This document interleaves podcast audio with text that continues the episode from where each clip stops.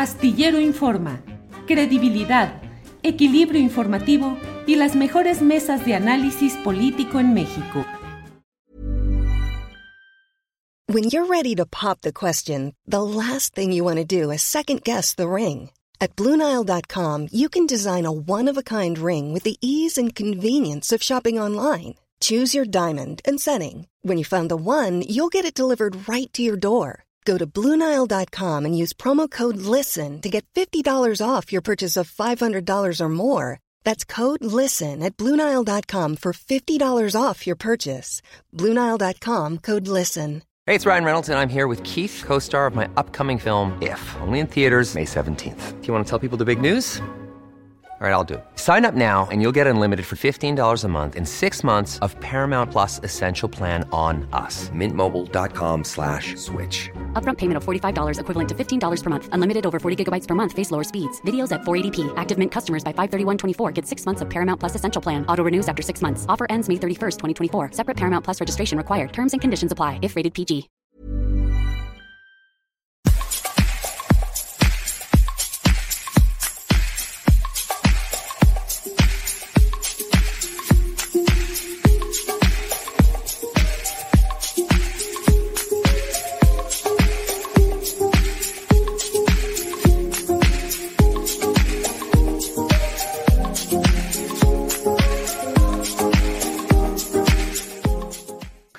La una de la tarde, la una de la tarde en punto y ya estamos aquí en Astillero Informa. Muchas gracias en este jueves 16 de diciembre. Recuerde que nos puede ver en vivo a través de esta frecuencia de YouTube en el canal Julio Astillero. Posteriormente se colocan segmentos y el programa completo tanto en YouTube, eh, perdón, tanto en Facebook como eh, se coloca también en los podcasts que puede usted escuchar tanto en Spotify como en Amazon eh, Music, en eh, Google App, Google Podcast y en otra plataforma. Son cuatro las plataformas a través de las cuales usted puede escuchar este noticiero en lo general y en sus segmentos. En podcast también estamos a su disposición. Hoy tenemos un programa muy completo con mucha información relevante, importante, eh, un reportaje muy interesante sobre la leche Lala, que es un tema que no se toca por los grandes intereses comerciales que influyen muchas veces en lo periodístico. Trataremos este tema, hablaremos con Adriana Urrea, la secretaria del Sindicato Único de Trabajadores de Notimex, que no fue vinculada ayer a proceso penal por las acusaciones que le eh, enderezó Notimex. Pero mire, antes de entrar en, en materia. Estaremos también ya en unos minutos en una entrevista con Sergio Aguayo, académico, escritor, articulista, sobre el texto de los ecos del 68 en el conflicto del CIDE que tanta polémica ha generado. Pero antes de entrar a ello, permítame eh, hacer este editorial.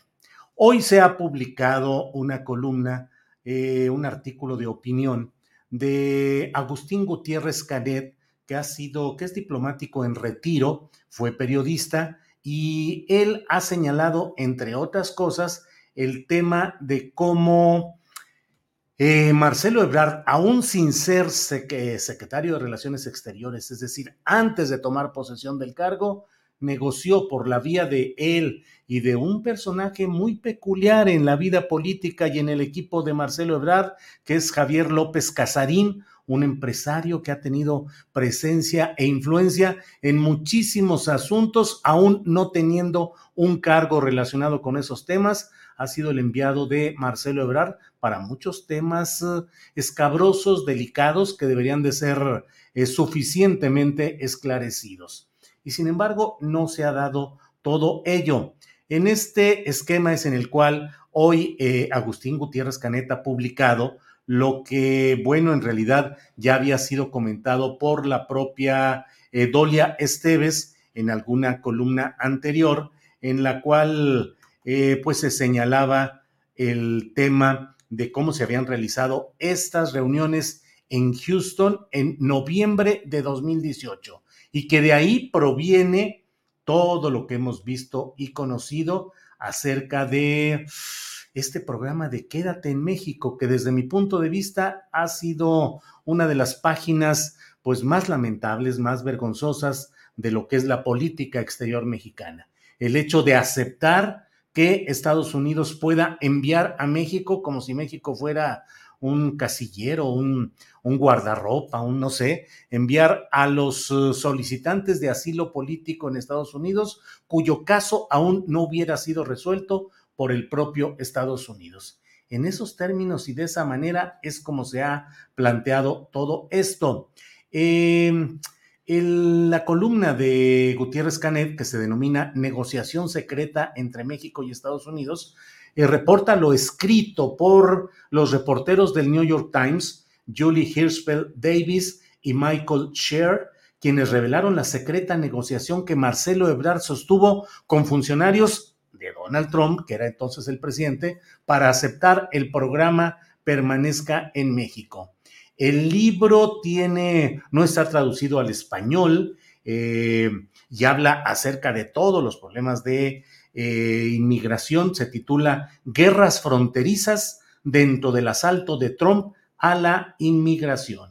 Y ahí se menciona cómo, una, cómo hubo una reunión el 15 de noviembre de 2018 en Houston entre el entonces apenas designado secretario de Relaciones Exteriores, eh, Marcelo Ebrard, es decir, todavía no estaba en funciones, obviamente le faltaban 16 días para tomar posesión de su cargo y tuvo una reunión con los entonces secretarios Mike Pompeo y Kristen Nielsen en compañía de su entonces asesor Javier López Casarín, que ahora tiene posición privilegiada en el Congreso Federal porque es el operador, es el hombre de este tipo de movimientos especiales eh, a nombre de Marcelo Ebrard.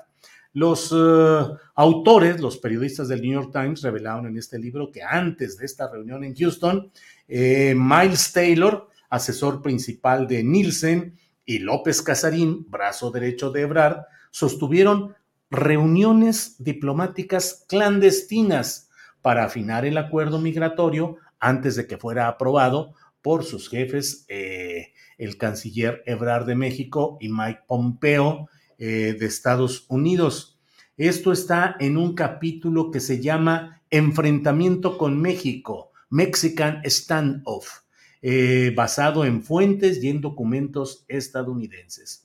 Em, Gutiérrez Canet señala que de acuerdo con los autores, a fines del 2018, Ebrard propuso dos condiciones para aceptar Quédate en México, Remain in Mexico en inglés. Propuso uno, que Estados Unidos anunciara una inversión por 10 mil millones de dólares para el desarrollo en México y Centroamérica, antes de dar a conocer el programa permanezca en México. Dice Gutiérrez Canet, sí ocurrió el anuncio, pero Trump nunca envió un solo dólar. Segunda condición, que no se firmara ningún acuerdo del programa a cambio de que se hiciera un intercambio de notas diplomáticas. Por un lado, Estados Unidos comunica el regreso unilateral a territorio mexicano de los solicitantes de asilo y por el otro, México responde que no tendría objeción alguna a que esperen en territorio nacional. Dice Gutiérrez Canet, creo que la estrategia de Ebrard fracasó. Trump impuso el ignominioso programa Quédate o permanezca en México, aún vigente, y nunca envió un solo dólar a la región. La soberanía de México había sido vulnerada. Eh, el programa se negoció a espaldas de Olga Sánchez Cordero, que iba a ser la secretaria de gobernación. Ella no sabía, declaró que no había ningún acuerdo porque desconocía todo esto. Eh, cierra el artículo diciendo finalmente por instrucciones del presidente López Obrador, Sánchez Cordero fue marginada de la política migratoria. Ebrard recibió a los solicitantes de asilo en Estados Unidos y coordinó el envío de la Guardia Nacional a las fronteras para controlar a los migrantes con el aplauso de Trump. Qué triste memoria para México. Eso dice em, en este texto, es lo que dice Gutiérrez Canet. Pero mire, no es lo único que está publicado sobre este tema. Como le he dicho, la propia eh, Dolia Esteves había publicado acerca de este mismo tema eh, con toda anticipación y eh, se había publicado los detalles, hubo algunos, algunas referencias también en algunas publicaciones eh, de columnistas, em, pero no se había producido nada tan eh, particular o tan puntual como lo que ahora está publicando Gutiérrez Canet. lo de Dolia Esteves incluso había estado en el cuerpo de toda una nota general. Todo esto tiene mucha importancia porque me parece que arroja luz acerca de lo que eh, significa estas negociaciones discretas, secretas, como las queramos eh, señalar, en las cuales finalmente se arreglan las cosas de las cuales, como lo he dicho varias veces en videocharlas astilladas aquí mismo, conocemos o vemos las siluetas de lo que pasa en las habitaciones del poder, pero lo que realmente sucede lo que realmente son los arreglos y lo que realmente debe conocer la opinión pública y la sociedad, eso nos lo escamotean y solo va conociéndose o sabiéndose de ello, pues poco, mucho tiempo adelante. El 25 de agosto de 2020, la propia Dolia Esteves había escrito un artículo que, en sin embargo, cuyo título es A quien los dioses quieren destruir, primero lo vuelven loco.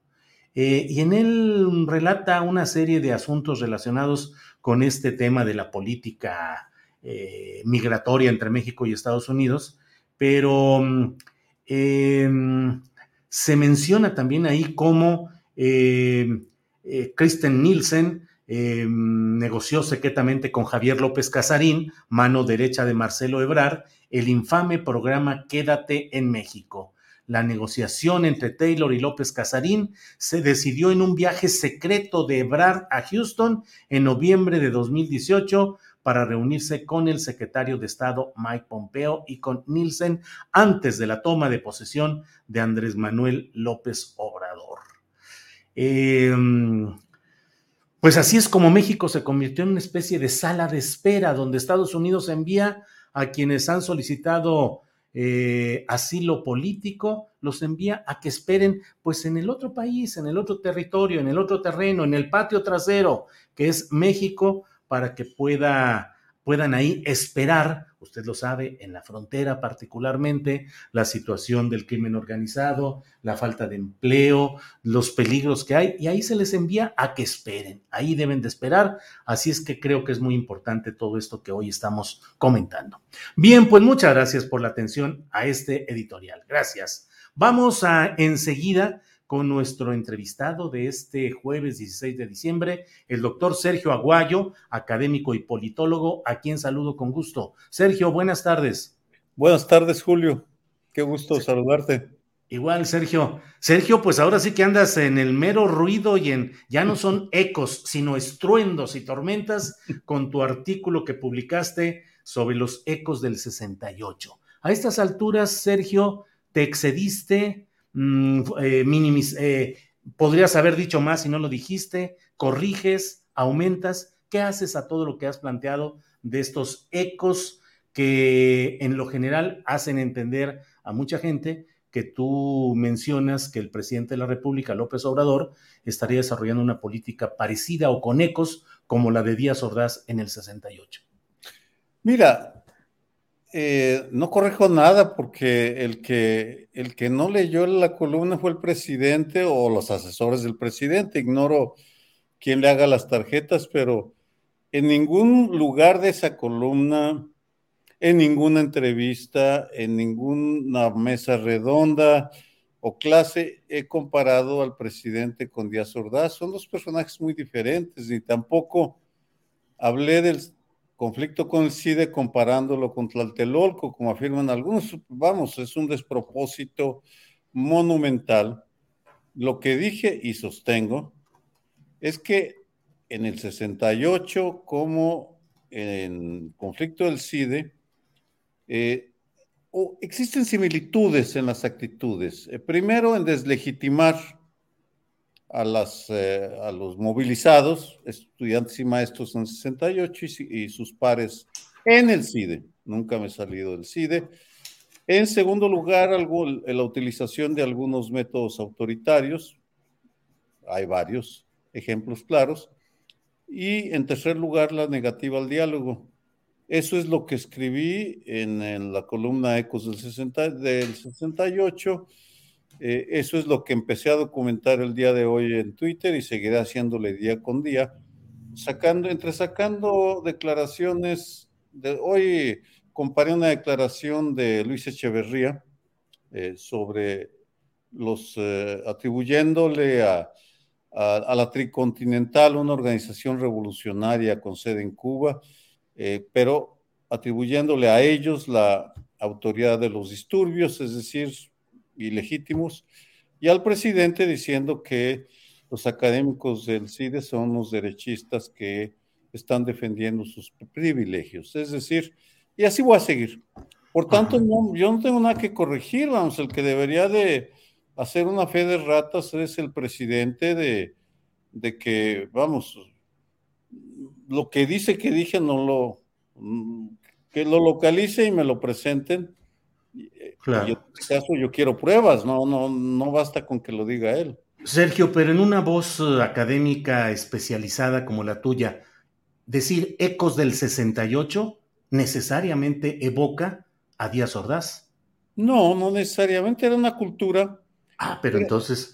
Era toda una cultura la del México autoritario, era la época de oro del régimen autoritario, y aún existen resabios, la... Vamos, te lo demuestro. Ajá. La en el CIDE nada más, para no salirme. Ha lanzado acusaciones muy graves eh, Marielena Álvarez Bulle y José Romero que no han demostrado. Ajá. Lo mismo pasaba en aquellos años en los cuales se acusaba sin demostrar. Pero eso en toda la historia de la política mexicana. Pudiste haber titulado tu artículo Ecos de la política de siempre en México. Mm, sí, pero me parece que eh, al igual que en el 68, que empezó con un incidente pequeño, estamos viendo cómo el conflicto en el CIDE va lentamente creciendo, se va gestando. Lo que argumenté en los, he escrito tres libros ya sobre el 68 que el movimiento del 68 en la Ciudad de México fue una acumulación de movilizaciones estudiantiles por toda la República, Sonora, Michoacán, Chiapas, Tabasco, en fin, hubo, un buen número de movilizaciones, 65 si mal no recuerdo, antes del 68. Y lo que lo llamé ecos del 68, y si lees el texto, como una forma de argumentar es un alegato a favor del diálogo, Julio. Lo que digo al principio y al final es, no permitamos que se vayan, se sigan acumulando las tensiones por un manejo autoritario, por una deslegitimación de la comunidad del CIDE, eh, por una negativa al diálogo, como sucedió en los 60 y desembocó en 68. Ese es el, ese es el argumento y ahí está en el, en el artículo y eh, en lo que voy a sostener en mi columna de la próxima semana, que estas, eh, voy a demostrar que se está inyectando de manera deliberada odio en el ambiente mexicano. No el presidente, ni nosotros. Pero entonces, ¿quién, Sergio? Este es un sistema presidencialista.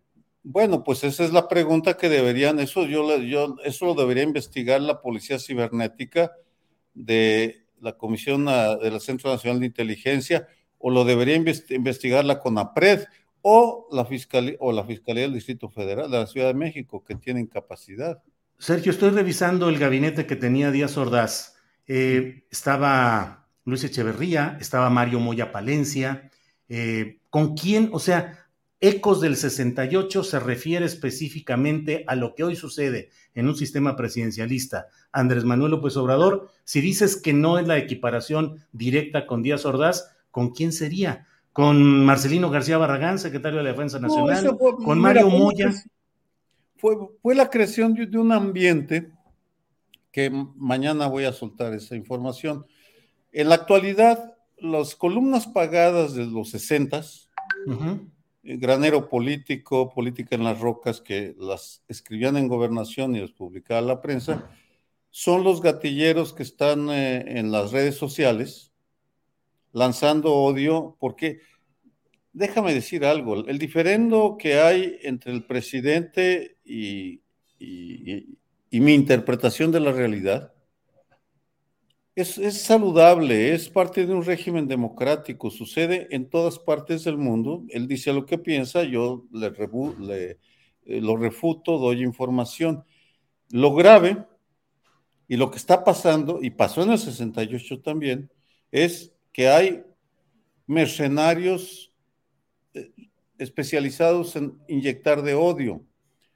A los 15 minutos que yo empiezo a hablar, 15 segundos, perdón, no, 15 a 20 segundos, salen los mensajes por eh, internet insultándome, acusándome de todo, absolutamente de todo. Lo mismo sucede cuando habla el presidente. Y entonces, eh, el argumento eh, que es que existe un cuerpo de profesionales que quieren desestabilizar las instituciones y los métodos del diálogo, que incluyen la posibilidad de que el presidente me acuse en las mañaneras, yo le responda por estos medios, tú me das tu, me preguntas, me interrogas, yo te respondo. Eh, convenzo o no convenzo, es el auditorio el que tiene que decidir, no la autoridad, ni eh, de ninguna manera yo doy, siempre he dado mi opinión. A eso me refiero. Eh, y si hay la actitud de negar que en el conflicto del CIDE hay una satanización de la comunidad del CIDE, hay una negativa al diálogo y hay métodos autoritarios, pues entonces, este, pues eh, sí estamos definitivamente viviendo en dos mundos, pero yo sostengo, y la evidencia ahí está, que en el CIDE están replicando errores que cometieron en los años 60 y particularmente en el 68. Es decir, hay ecos, no una repetición fíjate, el término ecos es, pueden ser intensos, pueden ser eh, pausados. De ninguna manera digo que todo el gabinete, yo lo identifico muy claramente en mi texto. La directora del, CONACIT y el director nombrado del CIDE, no aceptado por la comunidad, que fue mi amigo en el colegio con el cual, o es mi amigo, tuvimos un papel, fuimos eh, compañeros en la lucha por la democratización del Colegio de México, lo conozco muy bien y hablé con él y me duele lo que está pasando, pero sí considero, y se lo dije a él, que su pretensión de que convertir al CIDE en una institución que, apoye, que apoya al actual gobierno es una aberración. Aunque en ocasiones anteriores las anteriores plantillas o equipos directivos obedecían al presidente en turno. Informalmente sí, igual que en el colegio, pero, pero no igual que en el Colegio de México. Igual que el Colegio de México, sí, vamos, sí, sí. Y lo, vamos, te, te, puedo dar un ejemplo, te puedo dar varios ejemplos, pero no sé, no había explícitamente, era parte de la lógica de vivir en un estado autoritario, no había la reobligación de que la institución fuera la UNAM, el Politécnico, el Colegio de México, hablo de las públicas, no de las privadas, sirvieran a un gobierno. Esa es la aberración, eso es propio de otro sistema político. O sea, antes era válido que sirvieran a un gobierno y ahora no. No, no, no, porque no era explícito. Te estoy diciendo que lo sabíamos igual Pero ahora tampoco lo están haciendo explícito. Pero el actual director electo lo pone en su plan de trabajo. El objetivo, y lo puedes leer, el objetivo, su objetivo, sancionado por CONACIT, a quien respalda el presidente, es que el CIDE se convierta en una institución al servicio del gobierno. Esa es la parte, es, es, es la parte en la cual yo simplemente, y se lo dije a José Romero, no puedo acompañarte en, esa, en ese objetivo. De ninguna manera, vamos, nunca lo he hecho, ni, y en el pasado sí y en, el presente. Yo entiendo que en, la, que, en política, pues los directivos de una institución académica negocian con el poder y hacen concesiones, pero tú busca en el texto del UNAM, de la Universidad de Guadalajara, de todas, y no existe el compromiso explícito de que deban de apoyar al gobierno en turno. Esa es la aberración. Eso es propio de un Estado totalitario. Aunque el CIDE no es una organización autónoma. No, aun cuando Como las universidades públicas. no, pero es una institución académica y la esencia de la vida académica es la autonomía del investigador. Déjame aclarártelo. En una institución académica, todo profesor tiene el derecho de apoyar a quienes quieran, a, los candidatos, a los partidos. Yo he votado y apoyado pública, apoyé y ahora no lo apoyo. Y lo digo claramente, es obvio. Andrés Manuel López Obrador no lo apoyo. Pero sí, sí coincido con las propuestas de la cuarta transformación, con algunas más que con otras. Esa es la distinción, pero esa es mi posición personal que no obliga a la institución de ninguna manera. Y, por eso es que el Canal 11, estoy en Canal 11 que es de gobierno. Sí. Ahí doy mi opinión, esto que estoy diciendo lo, puedo, lo digo ahí. Pero sale un letrerote que dice, esta es la opinión de quienes hablan, no es de la opinión de la institución. Lo cual es correcto. Lo cual es correcto. Pues sí. ¿Qué te parece que el, que, la, que el Canal 11 dijera, es el canal está al servicio del gobierno. ¿Ves la distinción? Es el, es un matiz, pero es el matiz fundamental en el cual nos estamos jugando la autonomía. Por eso para mí es tan importante y me he metido tanto en el asunto del CIDE, porque está en juego la relación entre quienes generamos el conocimiento, porque a eso, a eso nos dedicamos y el, y el actual gobierno. Y haría lo mismo, hice lo mismo con los gobiernos del PRI y del PAN. ¿El actual gobierno tiene derecho y legitimidad para tratar de que una institución pública como el CIDE, financiada con dinero público, dependiente de CONACIT, eh, tenga una orientación específica en su dirección general? No, en eso no, pero no puede poner el, diferendo de la comunidad del CIDE con el director, hay, varios aspectos. Pero tiene derecho ese gobierno a poner un director conforme a las directrices de ese gobierno federal en turno? Sí, lo que no puede es querer imponer a esa institución un, compromiso, la obligación de servir al gobierno. Ese es el punto y no hay mecanismos internos para tratar de eludir, de anular, de extinguir ese punto? Bueno, por lo pronto no han dialogado. Vamos, porque si hubiera habido diálogo, si, si se hubieran reunido a discutir, y yo lo que propongo y sigo proponiendo ahora, reúnanse a dialogar.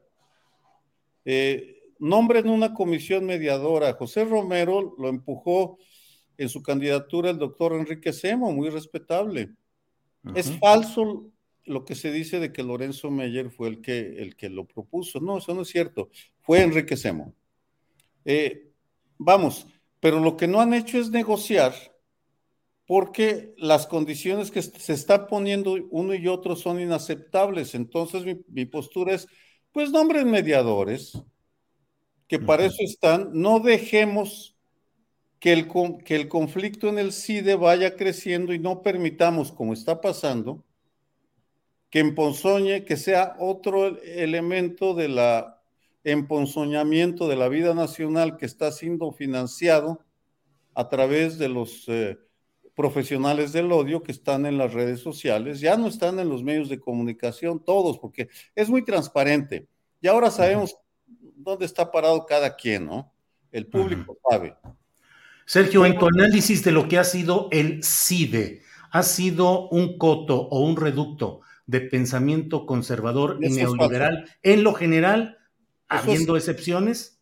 eso es falso. Ha habido directivos, por supuesto, que han estado con el régimen y con el neoliberalismo, pero asegurar sin demostrar, Julio, porque el problema, y a eso me refiero, me lleva a la segunda afirmación. Oye, pero ¿quiénes habrían sido los que no estuvieron con el gobierno neoliberal? Mira, yo te puedo decir, por ejemplo, Alejandro Madrazo, Ana Laura Magaloni, que han sido críticos de diferentes aspectos del poder, Catalina Pérez Correa. Catalina contrarios, a, contrarios a la 4T, todos ellos. Contrarios a los gobiernos anteriores. Si tú ves sus textos, vamos, por supuesto que son contrarios a las políticas de la 4T. ¿Por qué por supuesto?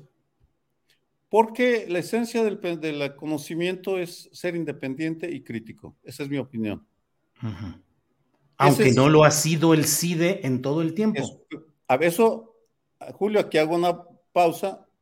Invita a colegas del CIDE y pregúntales y te darán evidencia. Mauricio Merino, en su presentación en la Feria Internacional del Libro, ha citado un alegato dando evidencia de que sí hubo crítica. Es, es, no es conmigo, yo, mira, déjame aclararte, yo soy un académico del Colegio de México. Yo estoy muy claro en cuáles son los espacios que tengo, y respeto las decisiones que toma la, la presidenta del colegio, no puede pronunciarse, no debe, porque es, ella representa una institución plural en la cual está un abanico de posiciones en donde eh, y hay libertad para que cada quien se exprese. Ese planteamiento que tú haces es, estás replicando una acusación jamás demostrada hasta ahora, ha sido enunciada por el presidente, por María Elena Álvarez Bulle y por José Romero, pero no la han demostrado. Pero, a ver, pero el CIDE en que el CIDE ha sido una casa productora de un pensamiento bueno, te estoy, Te estoy invitando. Ajá. Yo, yo, lo que te estoy diciendo, y eso te lo aseguro, y te pediría que si, si no estás de acuerdo, me lo demuestres, porque vamos, aquí es muy fácil que el presidente salga en la mañanera y dice, Aguayo se benefició, recibió eh, prerrogativas del gobierno pasado. Que me lo demuestre. ¿Sabes cuántas amenazas de muerte recibí durante mis 40? Este año cumplo, cumplo 50 años de escribir en prensa. He recibido seis amenazas de muerte por denunciar.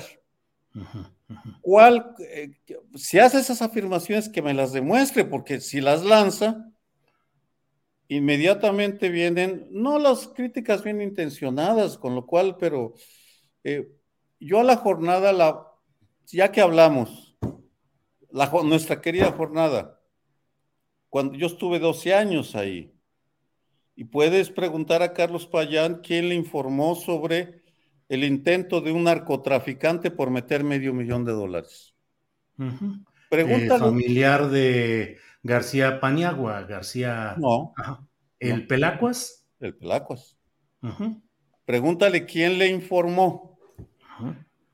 Sí. Eh, entonces, cuando hace unas, pero olvidémonos de mi caso, porque no estamos... Yo, porque en el fondo aquí el punto es la comparación con el 68, que es el punto, crucial de todo. El, punto es la comparación con los mismos actitudes. Pero ves un movimiento subversivo, revolucionario, desde las capas populares, con una inmensa participación académica de diferentes...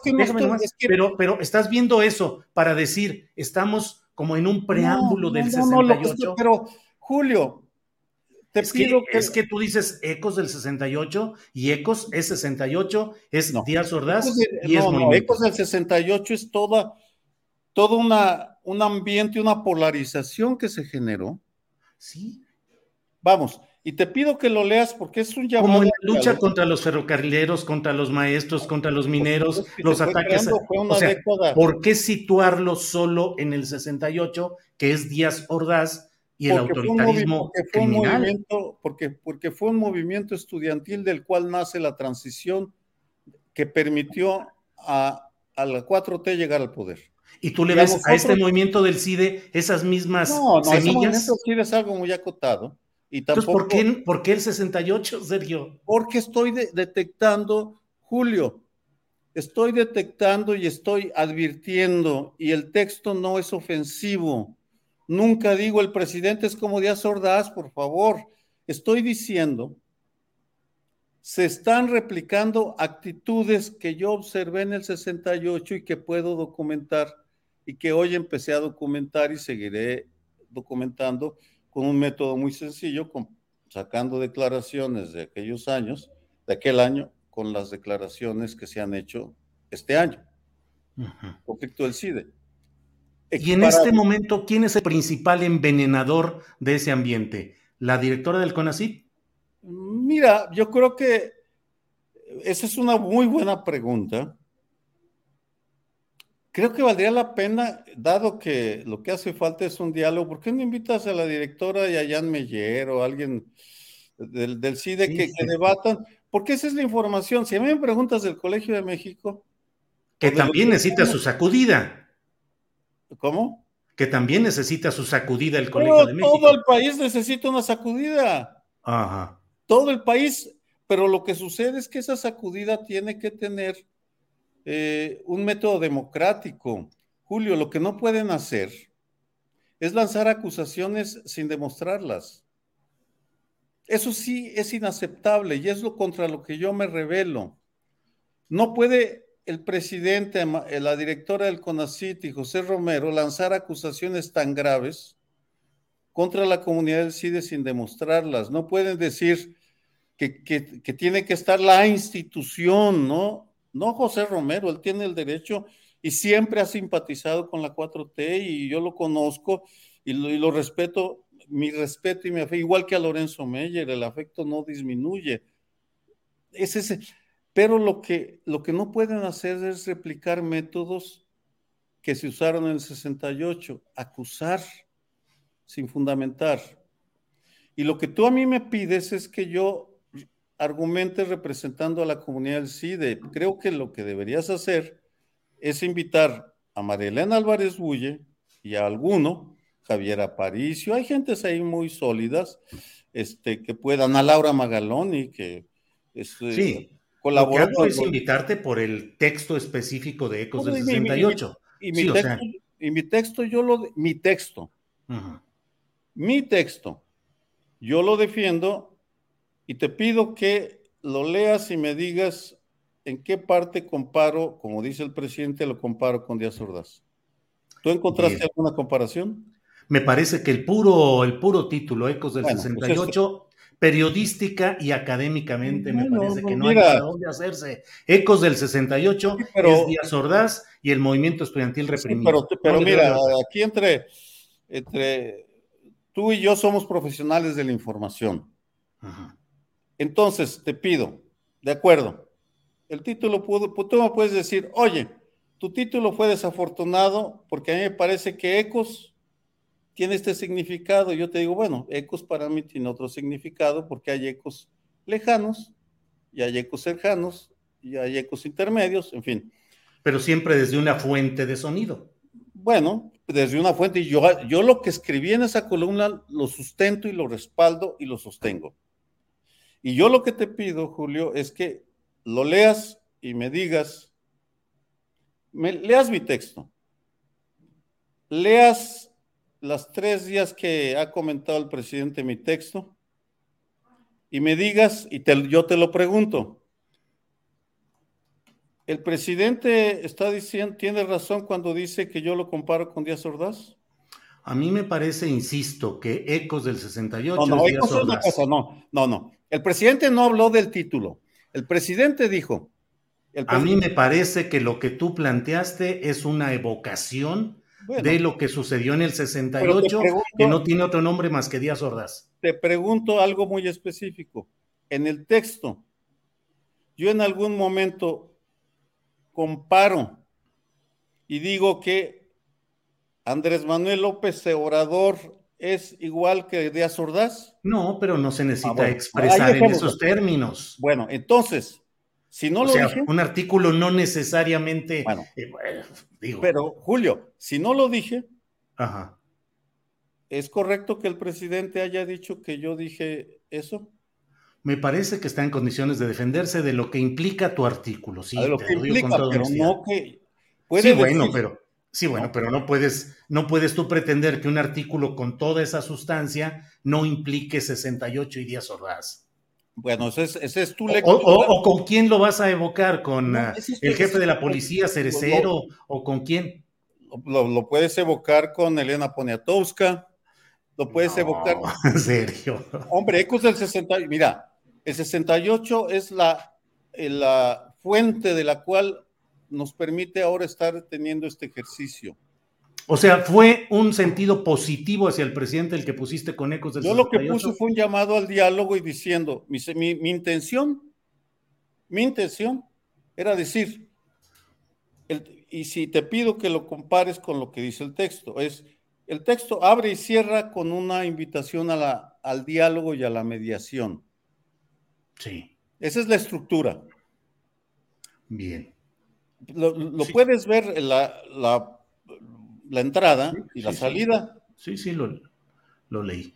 Eh, Sergio, pues bueno, la verdad es que te agradezco mucho esta posibilidad. Apenas estaba poniendo calientito y movidito y ya sabes que el tiempo se nos va bueno, encima. No te preocupes, yo lo entiendo, pero este sí te pido que invites. No, no a mí, digo, yo, yo lo, yo me voy a seguir defendiendo, pero que invites a María Elena o a José Romero y a un representante del CIDE un panel contigo, me parece que sería muy, muy saludable. Que dialoguen, que hablen, que se claro. digan lo que usted tenga que decir, que no dejen que el encono llegue a lo que está llevando y que no permitan, que no permitamos que los profesionales del odio pagados por no sé quién estén envenenando y emponzoñando el ambiente, porque en el fondo, desde lo que las investigaciones que estoy haciendo y lo que saqué desde el Colegio de México, demostrando que tanto Denise Dresser como Beatriz Gutiérrez Müller, la esposa del presidente, son víctimas del odio y del acoso igual, y que incluso la, la Beatriz es más acosada que Denise. Es decir, vamos, este, yo defiendo lo que escribo, uh -huh. puedo aceptar bueno, este título no, no, no, fue el acertado, pero el contenido, pues si lo que mi, mi trabajo académico eh, se va a echar por, por, los suelos por un título que tal vez no es el adecuado, yo sigo creyendo que sí, pero bueno, aceptaría que no es el adecuado. Podría haber ser dicho, piensen en el 68, más suave. Claro. Pero pudo haber sido, eso, eso lo puedo aceptar, pero el contenido ni digo que el presidente es como Díaz Ordaz, ni hablo de que va a terminar una represión, digo, dialoguen. Sí. No permitan que el espíritu del 68 se reproduzca en el 2021. Sergio, te agradezco mucho esta oportunidad. Qué bueno que podemos hablar. Coincidimos Gracias. en no emponzoñar el diálogo y en la claro. existencia de ingredientes que están envenenando mucho el diálogo y la vida política. Por lo demás, pues ya sabes que con afecto y con respeto hacia ti, muchas gracias, Sergio. Igualmente, el mismo afecto y respeto te tengo y por eso acepto con gusto estar en tu programa. Gracias, Sergio. Buenas tardes. Buenas tardes. Bueno, pues ha sido esta interesante entrevista con Sergio Aguayo y vamos enseguida con otro tema que, claro, es en otro aspecto, pero créame, va a ser muy interesante. Vamos a hablar de una investigación que hace Mercy for Animal sobre las condiciones en las que opera Lala en México, la productora eh, láctea. Este es un audio de un investigador encubierto que narra para la audiencia de Astillero Informa lo que vio. Adelante. ¿Qué tal, Julio? Eh, ¿Cómo estás? Eh, pues antes que nada, muchas gracias por el espacio.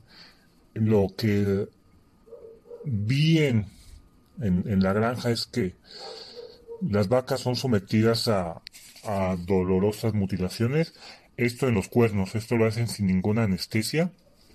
Eh, algunas de ellas no son atendidas o la mayoría no son atendidas eh, por un veterinario experto.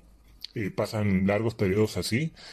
Eh, cuando las vacas pues paren, están pariendo, uh, pocos minutos después ellas quieren estar con sus becerros, con sus hijos, y pues bueno, a los pocos minutos son separados de, de ellas, ¿no? En, el caso de los machos, este, pues son llevados al matadero y, y bueno, las becerras van a, a, seguir cumpliendo el mismo destino que sus madres, van a seguir siendo este, ordeñadas hasta que ya no puedan más. Mm. Incluso, bueno, también, como se puede observar en el video, eh, en la investigación, las vacas este, son forzadas, este, tienen una inseminación forzada. Eh, los, los, pasillos están llenos de estiércol, eh, hay tambos donde se desecha la placenta y están al aire libre. Los becerros están en pequeños corrales donde les da el sol todo el tiempo.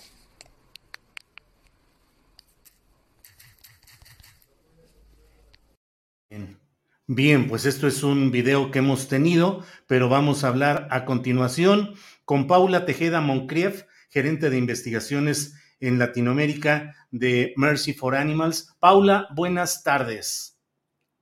Hola Julio, muchas gracias por invitarnos a tu programa. Al contrario, gracias. Walter Sánchez eh, Suárez, quien es veterinario y especialista en bienestar animal. Walter, buenas tardes. Buenas tardes, bueno, buenas noches desde España.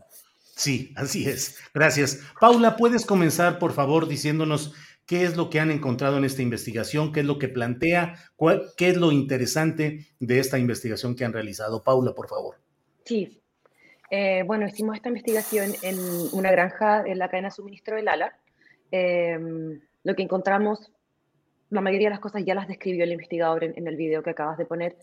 Eh, lo que me gustaría explicar es que la mayoría de estas prácticas son todas totalmente eh, estándar, son cosas que pasan en, todas las granjas, pero el problema es que son terribles, son realmente eh, terribles para, la, vida de, los animales, para su calidad de vida, para el bienestar de ellas.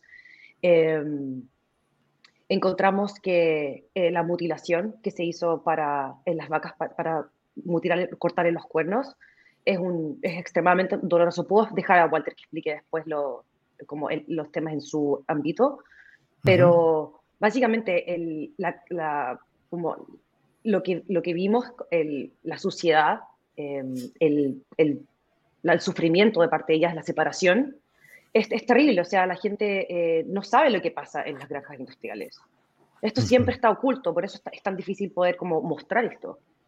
Y hicimos esta investigación y nuestro objetivo con esto es mostrar y específicamente en este caso es pedir, eh, pedirle a Lala que, que, adopte, eh, em, que adopte eh, prácticas, mejores prácticas, que, que se preocupen, que vean lo que, lo que está pasando en su, como su cadena de suministro, básicamente, en las granjas, que, que mejore las condiciones de los animales, que, que, se, bueno, que tengan más veterinarios más especializados con el tema y que, que, más allá de solamente como no ver a los animales como un producto. Los animales no son un producto, también queremos que también la gente lo vea de eso. Sí, gracias, Paula. Walter, Walter Sánchez Suárez, veterinario y especialista en bienestar animal. ¿Qué es lo que encontraste? ¿Cómo hicieron la investigación? ¿Qué destacas de ella? Walter, por favor.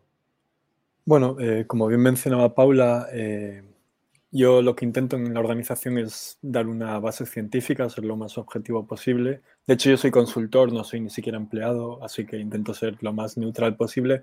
Pero bueno, como bien explicaba Paula, pues bueno, estamos viendo unas condiciones estándar, ¿no? Son, la agricultura animal industrial está muy estandarizada a lo largo del, planeta, eh, no es muy diferente en las diferentes regiones desarrolladas y bueno, lo que estamos viendo ahí son animales explotados en unas prácticas que que les suponen pues, serios problemas de, bienestar, como bien comentaba Paula, que afectan a diferentes ámbitos de, sus vidas. Eh, lo que sí es relevante aquí es que también la, investigación eh, pues, eh, demuestra pues, falta de omisión de atención veterinaria en determinados casos, que es preocupante, y también cierta violencia hacia los animales que, más allá de esas prácticas estándar que implican violencia per se, eh, es a mayores, ¿no? Hay casos como maltrato animal y, bueno, todo eso, pues como decía Paula, lo grave en este caso no es que esto sea algo, eh, no estamos hablando de un caso aislado que es un caso terrible, sino estamos hablando de una generalidad que es terrible por sí misma.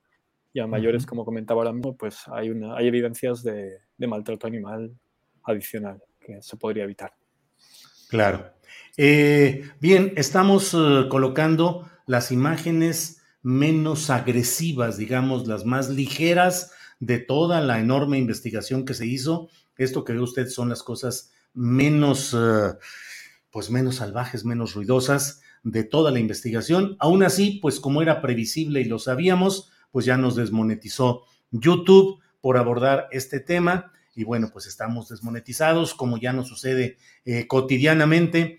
Pero bueno, seguimos adelante. Lo sabíamos, sabíamos que este tema iba a generar de inmediato una reacción así. Eh, no siempre se logra que haya apertura en los medios de comunicación para un tema relacionado con una empresa tan fuerte como es Lala, pero nuestra obligación es hacerlo aquí. Em, Paula, eh, ¿qué tanto... Eh, ¿Qué tanto esto daña a la salud del propio consumidor de este tipo de productos lácteos? Me encantaría que esta respuesta la, pudiese dar eh, Walter específicamente, ya que es ah. su, eh, totalmente su eh, tema. Claro, aprovecho entonces antes de pasar con Walter, te pregunto, Paula, ¿cómo hicieron esta investigación? ¿Fue en campo? ¿Es una persona encubierta? ¿Cómo lograron toda esta investigación? Mira, te puedo contar un poquito sobre esto. te puedo decir que fue una investigación hecha durante el verano en, en, México, en el estado de Coahuila. Fue una persona que, trabaja para, que para nosotros, para Mercy Latinoamérica. Eh, es alguien que tenemos que cuidar su identidad de toda forma, por eso no puedo decir más cómo entramos ni nada por el estilo, pero es una persona que estuvo en esta granja por eh, una cierta cantidad de tiempo y pudo obtener estas imágenes y nos pudo eh, proveer con todos sus detalles, además de lo que tuviste en el video. Además de esto, hay otra investigación, es decir, además de, lo que aporta este partícipe mm, cuyo nombre no se revela, pero hubo otro tipo de investigación acerca de lo que hace Lala en general.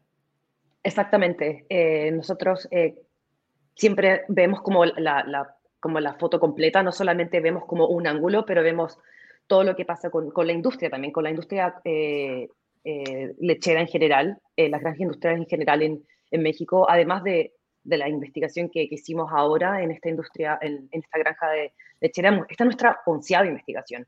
Nosotros antes de esto hemos hecho investigaciones en granjas de huevos, en muchísimos mataderos, eh, en también investigación en el transporte de los animales, esto todo en México. Y esta vez quisimos eh, dedicarnos a, a, buscar, eh, una, a buscar una, una, empresa tan grande para mostrarle a, a, la gente en México y en, en el fondo en el mundo, o sea, en Latinoamérica, como una gran, eh, cómo la industria tan grande opera y cómo es esto legal, porque eso es lo, como lo más terrible, como bueno, pero esto pasa en una parte, no. Esto pasa en, en muchas, muchas, muchas granjas. No es la primera vez que lo vemos. ¿Cómo es esto? Cómo, ¿Cómo es posible que pasa? Sí es posible, porque no hay ningún tipo de regulación. Y el poder de estas industrias son muy grandes. Claro, gracias Paula. Walter, en ese sentido, ¿qué efecto tiene el estrés de las vacas en la calidad de la leche? ¿Y esto también afecta la salud de los humanos que la consumen? Bueno, se puede, esta pregunta se puede abordar de manera amplia. O sea, podemos entender que estos son animales eh, por sí mismos estresados, o sea, son animales genéticamente seleccionados para llevarlos a un límite, que es producir leche.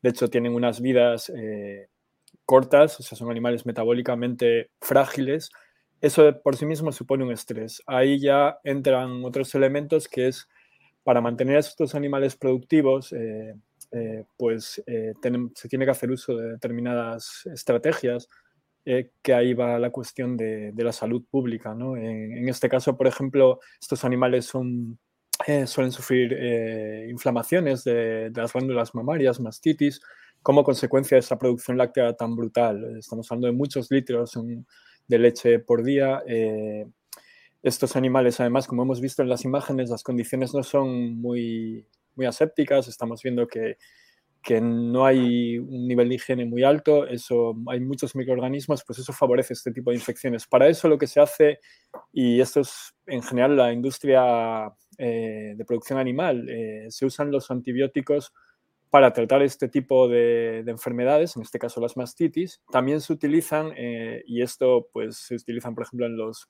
becerros, que los machos que comentaba Paula, que se usan para engorde y para producción, porque esto es un tema fundamental que no hay que olvidar, que la industria láctea y la industria de la carne básicamente son la misma industria. Eh, los machos de estas los, o sea, los machos eh, que no pueden producir leche son animales que se engordan en, condiciones intensivas para que después la carne se comercialice.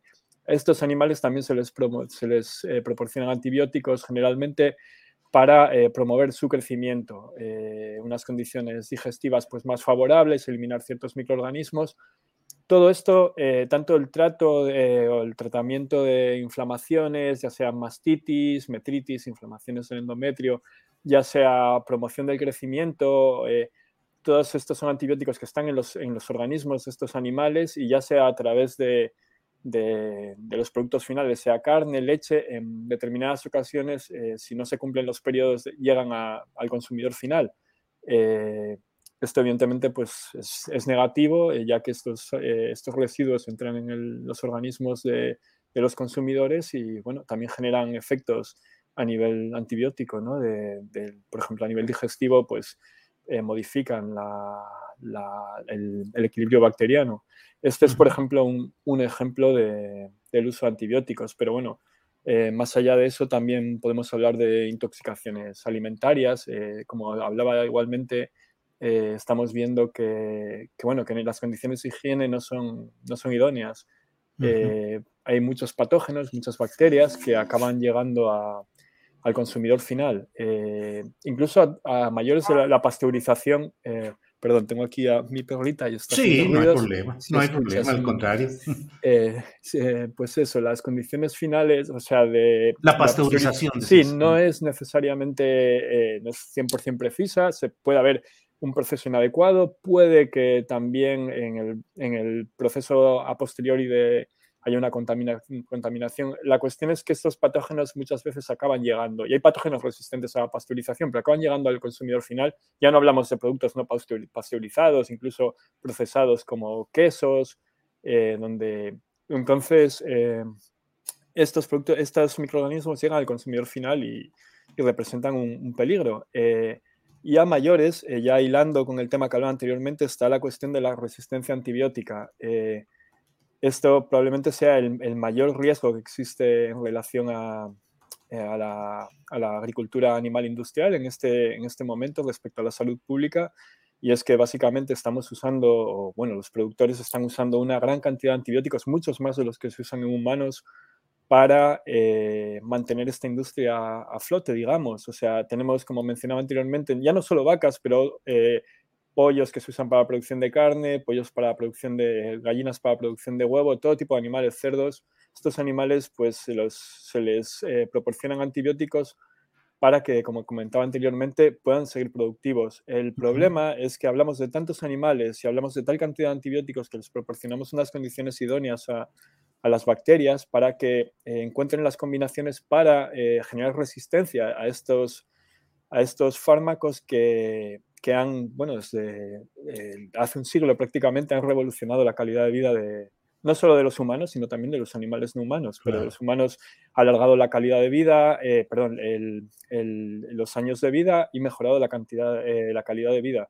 Ahora mismo nos estamos encontrando que estas bacterias están encontrando combinaciones para resistir a estos antibióticos y nos estamos, suena dramático, pero nos estamos quedando sin eh, antibióticos que sean capaces de hacer frente a, muchas de estas bacterias, que son capaces de, intercambiar entre sí esta información, o sea, que no es únicamente las bacterias que provienen de, en este caso, por ejemplo, de, las granjas, sino que estas bacterias están en el medio ambiente, intercambian esta información con otras bacterias eh, horizontalmente y son bacterias que están en el, medio ambiente y acaban llegando a nosotros, incluso a través de otros productos eh, no animales. Eso es, un, gran drama que, bueno, que puede suponer un, y está suponiendo uno de los mayores riesgos que, tenemos como, especie y, no solo nosotros, como decía, también nuestros, los animales no humanos con los que convivimos. Claro, gracias, Walter. Eh, Paula Tejeda Moncrief, eh, gerente de investigaciones en Latinoamérica de Mercy for Animals.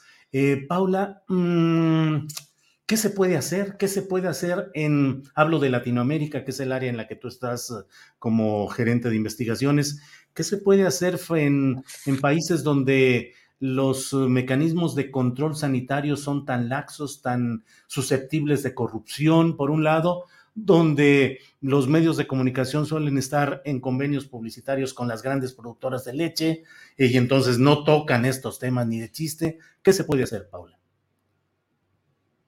Lo que estamos haciendo ahora, tratando de llegar al público. Yo creo que la única forma es que los consumidores tomen como eh, lo tomen en sus manos, tomen acción en sus manos y puedan como pedir y exigir eh, un mejor trato a animales y también eh, que la industria en general, o sea, tenga un, como que se eleve, como que sea una mejor industria, en el fondo.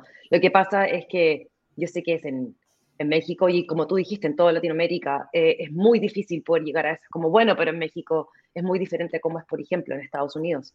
Pero todo parte desde un principio y todo era igual. O sea, años atrás en Estados Unidos tampoco les importaba. Em, y con el, tema de la gente pidiendo, la gente firmando peticiones, la gente llamando a sus autoridades locales, la gente exigiendo, y ahora con el, con el poder de, de las redes sociales, mucho más. Yo creo que esa es la forma en que nosotros podemos llegar eh, a, a, que estas compañías hagan algo al respecto, de que cambien sus políticas, de que se preocupen de los animales, de que no vean, y también de que la gente vea a los animales no solamente como un producto. Entonces, eso por un lado, como pedirle a la gente específicamente que, eh, que haga algo no hay, al respecto. No hay problema por los ladridos, en eso estamos, con toda como, tranquila. Su paseo, lo siento. Sí, sí, sí. Y por otro lado, que es el lado que Mercy for Animals también pide y el Departamento de Investigaciones también, es pedirle a la gente que, que tome conciencia de lo que están consumiendo. O sea, que la gente se eduque, que la gente, porque la gente también tiene el, tiene el, eh, el, el, deber de saber, o tiene también, eh, perdón, que de repente se me olvidan un poco las palabras, pero eh, tienen el... Nosotros necesitamos mostrarles, pero también ellos merecen saber lo que está pasando. Uh -huh. Eso es, merecen saber lo que pasa en estos lugares, detrás de estas grandes murallas que nadie quiere que nosotros veamos, y otros medios no quieren que nosotros veamos, que las mismas compañías tratan de poner detrás. Ellos merecen saber lo que pasa para poder tomar decisiones con respecto a lo que ponen en su cuerpo, a cómo se alimentan, y también claro. el trato que, le, que, que, que, tienen estos animales específicamente. Claro. Eh, entonces, como por dos lados podemos hacer eso. ¿Qué podemos hacer?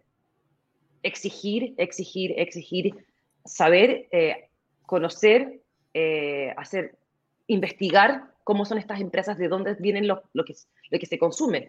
Y por otro lado, eh, comprender que hay otras alternativas a productos que la gente piensa que no pueden dejar de consumir. Por ejemplo, alternativas a la leche que es en base de vacas o alternativas claro. a la carne en base de animales. Bien, Paula, gracias. Eh, les agradezco a ambos la posibilidad de asomarnos a este tema delicado, que la verdad, pues allá ha estado, lo han publicado ustedes y no veo muchos medios de comunicación en México que estén retomando el tema que aquí han denominado el horror de Lala. Pero Walter, eh, para cerrar esta plática, te pido nada más que me esclarezcas este punto que me parece muy relevante. Me queda la impresión de que tú nos has dicho de que antibióticos y otros químicos que se usan para potenciar la producción lechera en este caso, son transferidos a los cuerpos humanos y nos están haciendo menos resistentes eh, precisamente por esa ingestión involuntaria y no regulada de antibióticos a través de productos como esta leche, Walter? Sí, bueno, no es exactamente así. La cuestión es que las bacterias mismas adquieren esa resistencia en ese contexto del que hablamos. La producción animal no es el único factor hacia la resistencia antibiótica. El uso de antibióticos eh, no adecuado en humanos también contribuye a eso. Pero, la, como mencionaba, el uso de antibióticos en la producción animal industrial es brutal. Es del orden de tres veces del, del que se hace en humanos. Eh, hay que considerar nada más los animales que, que producimos, que usamos en producción. Es un número es un número es brutal y es, es desolador, ¿no? Entonces, eh, eh, esa es la cuestión, que, estos, que estas bacterias adquieren esa resistencia eh, que nos pone contra las cuerdas, tanto a los humanos como a los no humanos. Esas bacterias llegan a nosotros por, tanto por medio de los productos, como mencionaba anteriormente, animales, pero también están, llegan al medio ambiente, están en, en los suelos, en los acuíferos, el contacto directo de los trabajadores con los animales eh, hace que esas bacterias lleguen a través de los trabajadores.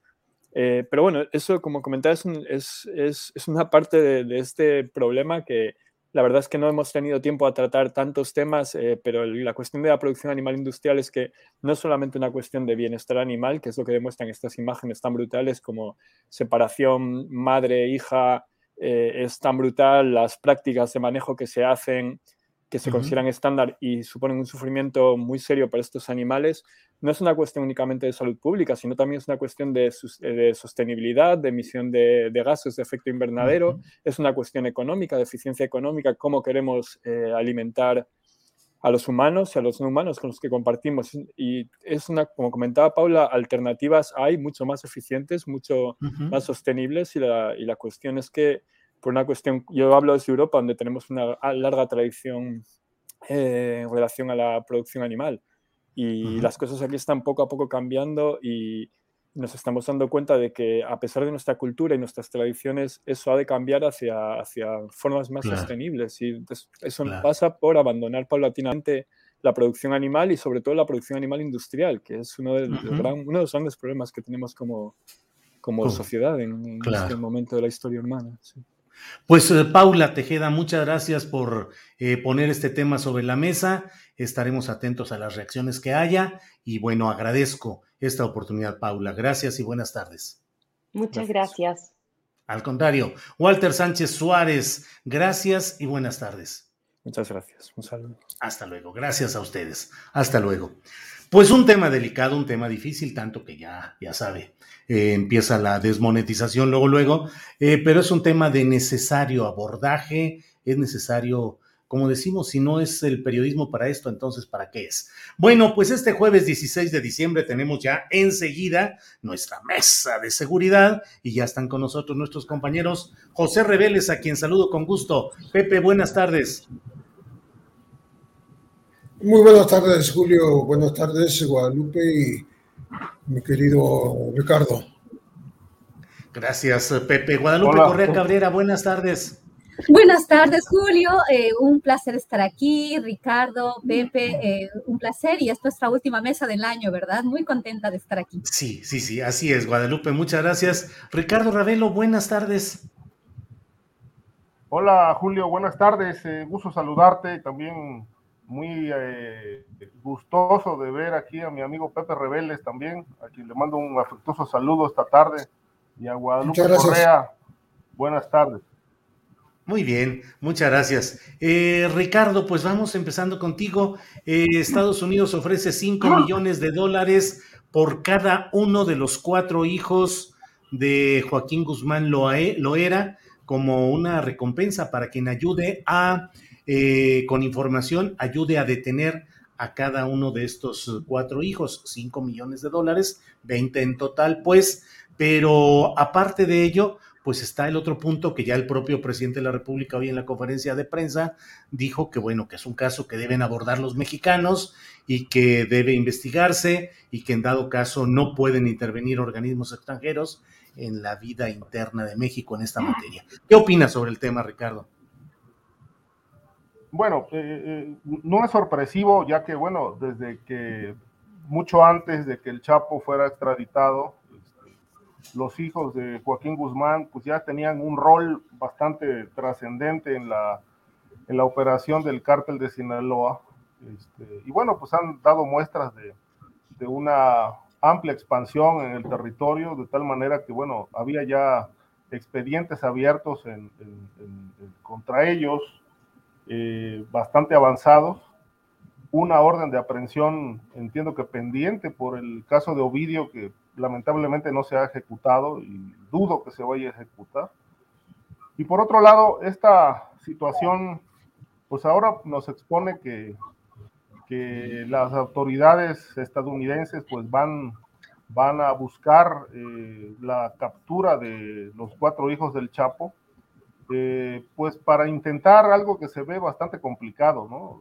Llevar a cabo una especie de desmantelamiento de esta organización criminal que, bueno, dicho sea de paso, este, pues podrán detener a los hijos del Chapo, los podrán extraditar, eh, podrán llevarlos a juicio, pero yo recuerdo muy bien las, entre otras declaraciones, una muy significativa que le, le hizo Ismael El Mayo Zambada a Julio Scherer García cuando se encontraron en algún lugar de la Sierra Sinaloense y le dijo, si yo me muero o me capturan, eh, todo seguiría igual. palabras más, palabras menos. De tal suerte que, bueno, pues si los hijos del Chapo caen, yo creo que Sinaloa es mucho más, mucho más que cuatro personajes.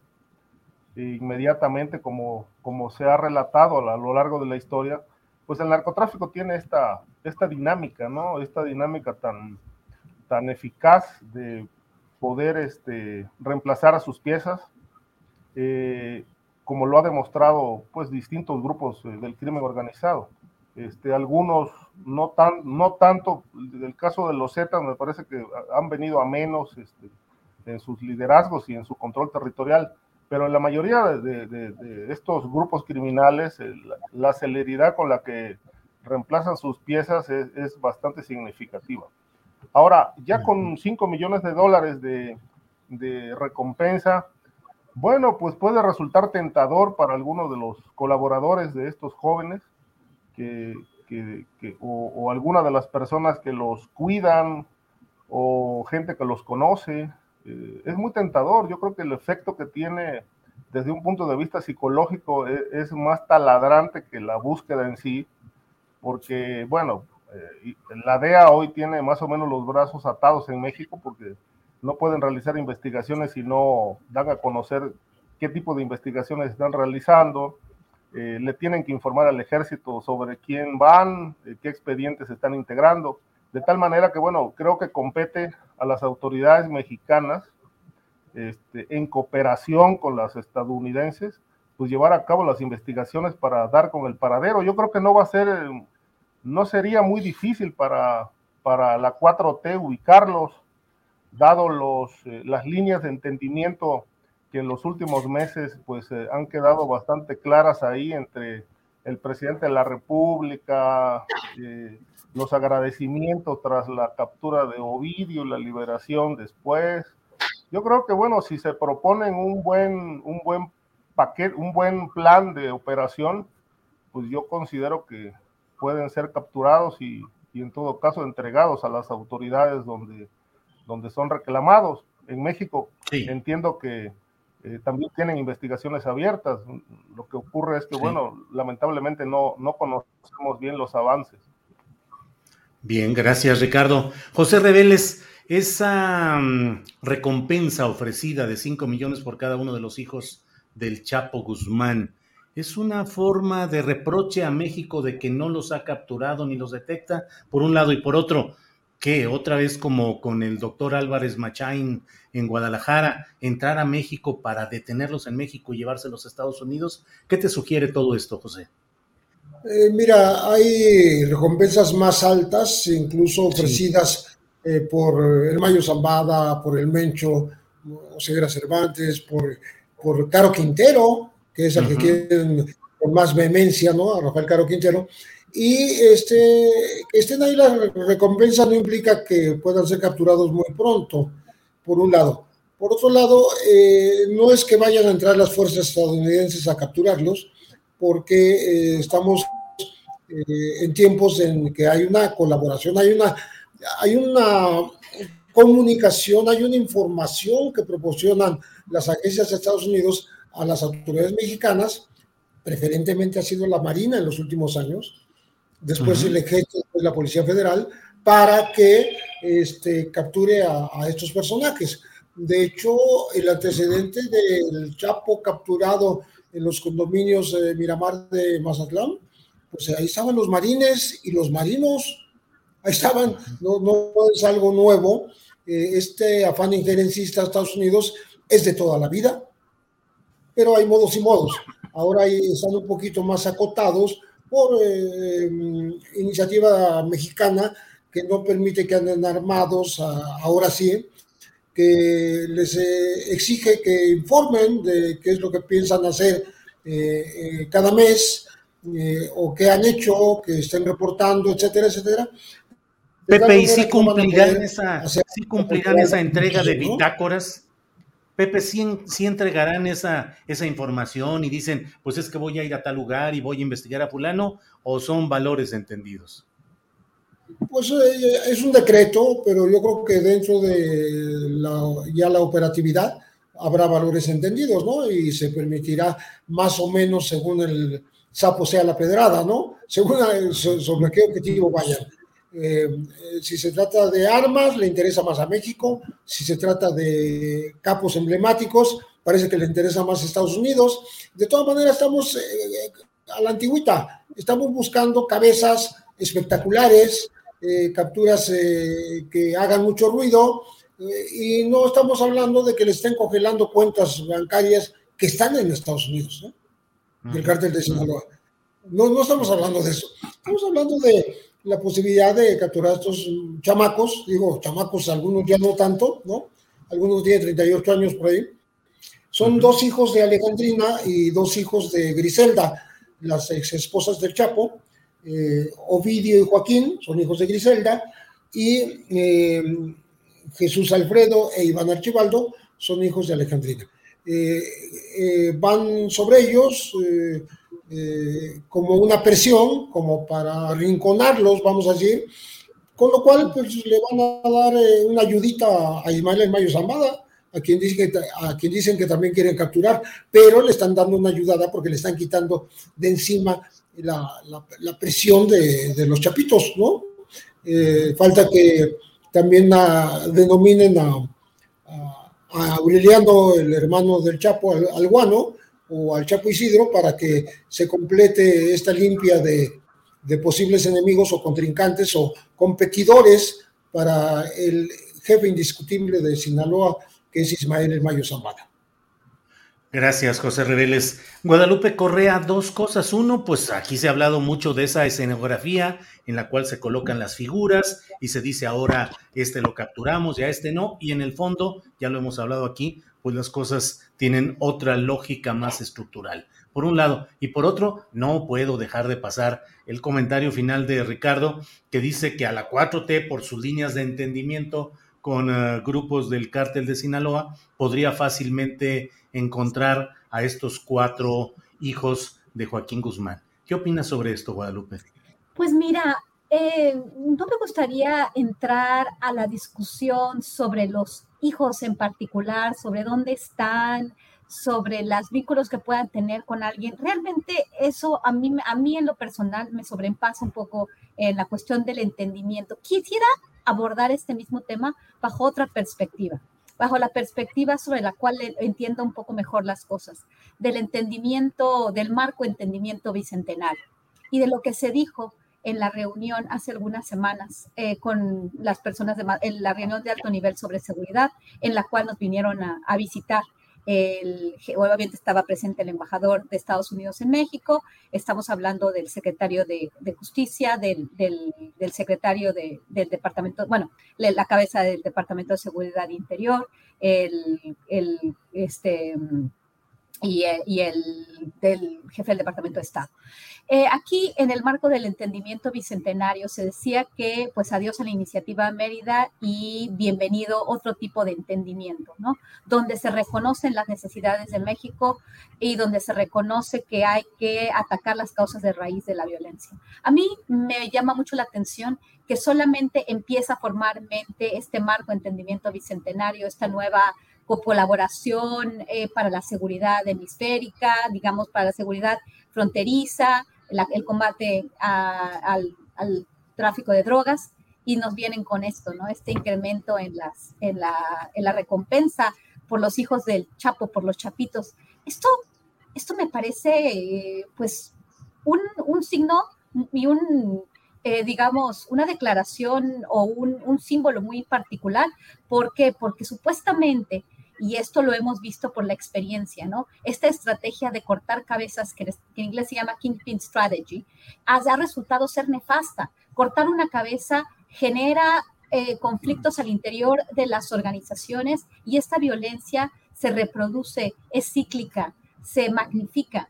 Entonces, en realidad, ¿de, qué estamos hablando? O sea, estamos eh, continuando con lo mismo, estamos continuando con una estrategia que va a seguir llenando de sangre al país. Antes fue el padre, el Chapo, se hizo un juicio, ahora son los chapitos, luego van a ser los sobrinos, luego van a ser eh, otros, ¿no? Otros líderes. ¿De qué estamos hablando? Porque Estados Unidos en el inicio está haciendo una declaración, está dando un mensaje. Es como yo quiero y yo voy a enfocarme en la oferta de drogas cuando la demanda de drogas, cuando es un problema de demanda, es un problema de tráfico de armas, es un problema de corrupción, de falta de desarrollo, las causas estructurales, las causas que explican la violencia, las causas que explican el narcotráfico, tienen en primer lugar que ver con la demanda, con esta enfermedad que tienen muchos estadounidenses y con la capacidad y el poder adquisitivo que tienen para tener drogas. ¿Y, en qué nos estamos, en qué nos estamos fijando? En los narcos estamos fijándonos en ahora los chapitos cuando ya el padre ya está en la cárcel. De verdad es una, es una, pues, esta hasta una tomada de pelo, una tomada de pelo en el marco de una colaboración que va a seguir llenando de sangre al país, porque este tipo de acuerdos, en la presencia de los agentes de la DEA, todo lo que lloraron, este, la, la, la cabeza de la, de la Agencia Antinarcóticos aquí en México, para que a los chicos les dieran sus visas, pues ya tienen sus visas y van a seguir operando en territorio nacional. Eh, la operación de la DEA en territorio nacional y en todo el continente del sur del hemisferio ha sido muy, muy, muy desagradable y ha incrementado la violencia, la ha multiplicado, la ha hecho cíclica. Entonces, así lo veo. Yo quisiera, es eso de, que ahora los chapos y los chapitos y, y, qué va a pasar con estas recompensas, pues la verdad no nos dice nada eh, de verdad, se acaban estas cabezas y vienen otras. ¿Por qué? Porque existe esta demanda, porque existen las armas y porque existen muchos intereses detrás de toda esta cuestión del narcotráfico. Bien, gracias Guadalupe Correa Cabrera, gracias por, por esta, esta opinión. Em, Ricardo Ravelo, em, digo, es, es otro tema que también importa por el impacto que tiene pues en muchos temas eh, en la relación México-Estados Unidos. El presidente de México ha dicho que va a estar atento a la manera como se vote la, los planes migratorios que, que, hay en Estados Unidos y que dependiendo de ello se habrá de promover incluso eh, el apoyo o el rechazo a los partidos que apoyen o no este tipo de reforma. ¿Qué te parece esta postura del presidente de México, por un lado, y que tanto abre también el camino a que políticos estadounidenses decidan intervenir también y hacer posturas similares respecto a la política mexicana? ¿Qué opinas, Ricardo?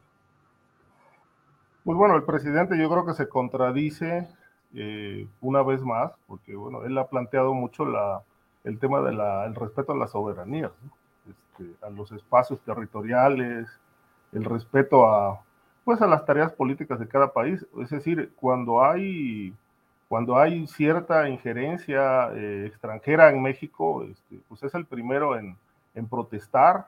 Eh, incluso hay que recordar también que, por ejemplo, en la etapa de en la etapa de este, del anterior régimen de Estados Unidos, de Donald Trump, se hizo un planteamiento que, bueno, generó mucho ruido en México, de que, bueno, se declararan a los cárteles del narcotráfico este, grupos terroristas. Esto, esto obviamente implicaba que se abría la puerta para que eh, gobiernos extranjeros pudieran venir a México a colaborar o a o a eh, operar directamente el desmantelamiento de los cárteles bajo esta óptica, digamos, de, una visión más amplia, ¿no? ya no cárteles, sino grupos terroristas. Y uno de los argumentos para rechazar esto fue realmente el tema de, de la soberanía, ¿no? Es decir, el, el, combate al narcotráfico le corresponde al Estado mexicano y no vamos a permitir por ningún momento, en ningún momento que fuerzas extranjeras intervengan. Sin embargo, ahora con el tema migratorio, tan polémico, tan difícil, bueno, que se ha, elevado el tono a raíz de los últimos sucesos del accidente donde murieron 55 o 56 migrantes, etcétera. Bueno, este, esta polémica se ha incrementado, pero me parece que esta, esta opinión o esta postura de operar políticamente, hacer operación política en territorio estadounidense para favorecer o no a ciertos partidos, bueno, que nada más son dos, pero eh, me parece que es un exceso del presidente, sobre todo porque, bueno, lo primero que brinca es que eh, es una contradicción a todas luces. Ahora, eh, lo está haciendo, ahora, digamos, sin recato alguno, pues ya se fueron a meter a Perú, este, ya le están dando asesoría al presidente para que no lo derroquen, para articular políticas que, que puedan ser viables allá en el país sudamericano. y ahora pues también planteo lo de Estados Unidos. Yo creo que, esto pues habla de, esta, esta suerte de ambición de jalar reflectores internacionales, estas necesidades que el presidente ha mostrado de darse, darse a conocer eh, eh, aparentemente como un coadyuvante eh, de los problemas sociales y humanos en distintos países, pero que al mismo tiempo pues va tejiendo ¿no? una suerte de política regional con qué objeto, pues no lo sabemos todavía, pero me parece que bueno, al término de su gobierno posiblemente ya esté construido un camino hacia alguna posible actividad eh, más allá de las fronteras mexicanas.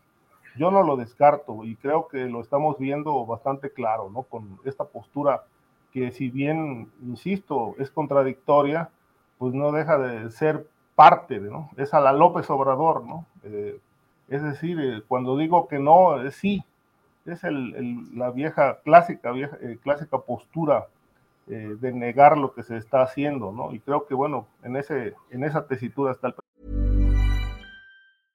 Hey, I'm Ryan Reynolds. At Mint Mobile, we like to do the opposite of what Big Wireless does. They charge you a lot, we charge you a little. So naturally, when they announced they'd be raising their prices due to inflation, we decided to deflate our prices due to not hating you.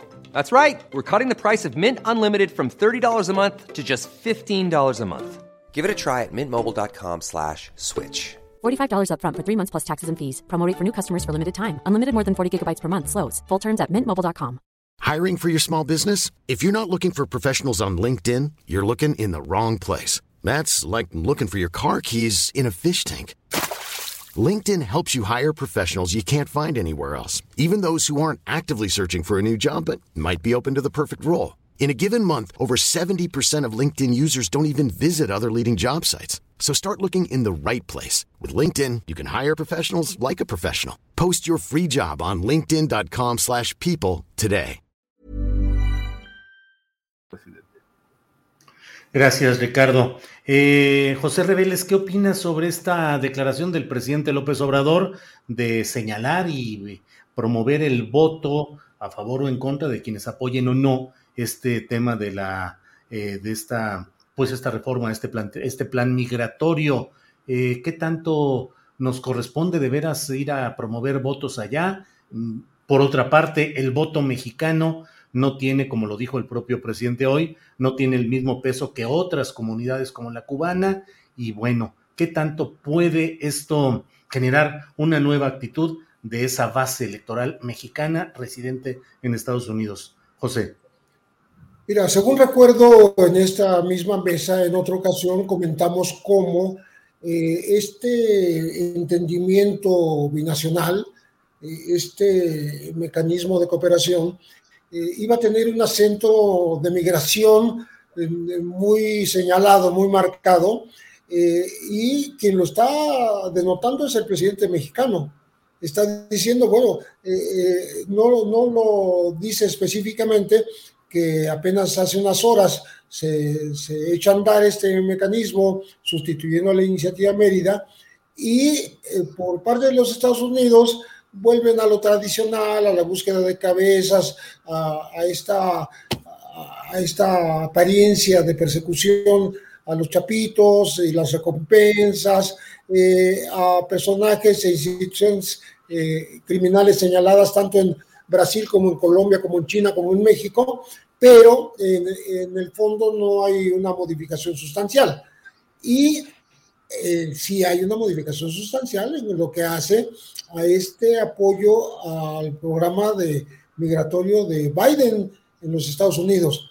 Eh, quiere decir que México está eh, de acuerdo y quiere actuar al unísono con, con, el gobierno de Washington, con, convencido de que están apoyando en el fondo las propuestas del presidente Andrés Manuel López Obrador en el sentido de promover el desarrollo, de eh, hacer inversiones, de ayudar a los gobiernos expulsores de migrantes, eh, sobre todo los centroamericanos y ahora algunos eh, sudamericanos, para que la, migración comience a moderarse, a quedarse estos eh, individuos, estos cientos de miles, millones de, aspirantes al, American Way of Life, ¿no?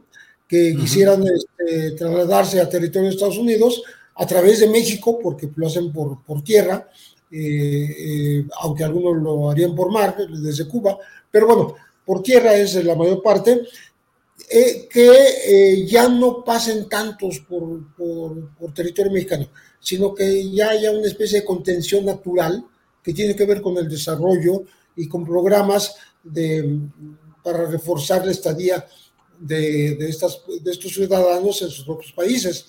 Entonces, yo creo que el mensaje de el entendimiento bicentenario es realmente una nueva etapa, ¿sí?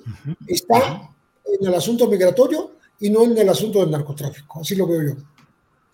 Gracias, eh, gracias José. Dejas pensando, como todos ustedes, Guadalupe, Ricardo y José, que tienen siempre planteamientos que lo hacen a uno reflexionar y ver otros aspectos de esta realidad. Eh, Guadalupe, en este tema, ¿qué opinas sobre las palabras del presidente y la realidad electoral mexicana en Estados Unidos.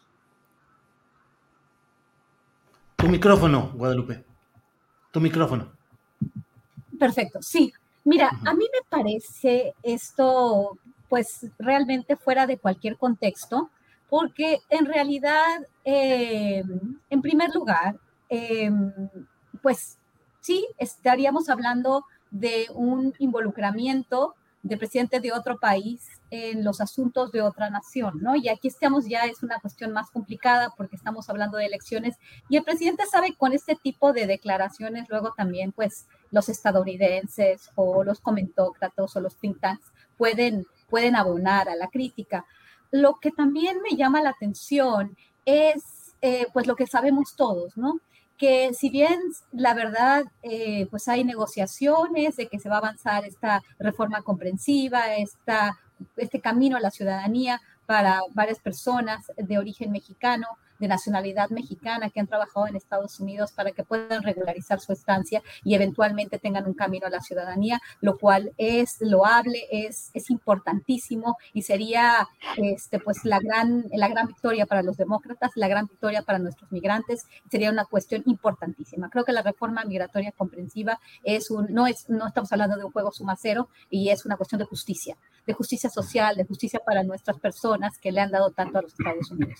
Independientemente de esto, sabemos perfectamente que la división que ahorita impera en los Estados Unidos y las elecciones de medio término eh, van, a, van a hacer esto prácticamente imposible. La gran división y además eh, toda la cuestión de las caravanas, de, la utilización de estas migraciones en masa, lo que pasa con la crisis de los haitianos o como le llaman ellos la crisis de la migración, aunque en realidad si lo, si lo, si lo ponderamos en, en relación a si es una crisis o no, es una cuestión que utilizan los estadounidenses para seguir reforzando su, seguridad migratoria, eh, la, seguridad fronteriza. Y esto les conviene, es mejor tener, eh, ya lo hemos dicho, es mejor tener eh, mano de obra barata, mano de obra invisible, migrantes invisibles, para pagarles poco y para hacer mucho con ellos. ¿no? En realidad va a ser muy complicado que esto suceda. En el marco del Build Back Better se está planteando dar eh, este, visas temporales, va a ser una cuestión temporal o se va a hacer, van a realizarse acciones diferidas para la no deportación. Entonces lo que dice el presidente en realidad es, pues, eh, no, no va a ser efectivo, ¿no? Y yo creo que el presidente lo sabe. Aquí estoy especulando, pero creo que es más bien una cuestión discursiva, una cuestión para, para seguir eh, consolidando sus bases de apoyo dentro y fuera del país, en especial fuera del país. Es más bien, me da la impresión que es una estrategia para seguir manteniendo este apoyo que, que, que, lo caracteriza, principalmente en Estados Unidos, lo vimos en Nueva York, lo vimos en Washington, en sus últimas apariciones, en sus últimos viajes, este gran apoyo. Y es una cuestión simplemente discursiva. Él sabe muy bien cómo manejar la opinión pública en, su, en su beneficio y desafortunadamente, como les digo, la reforma migratoria comprensiva no va a tener un buen fin.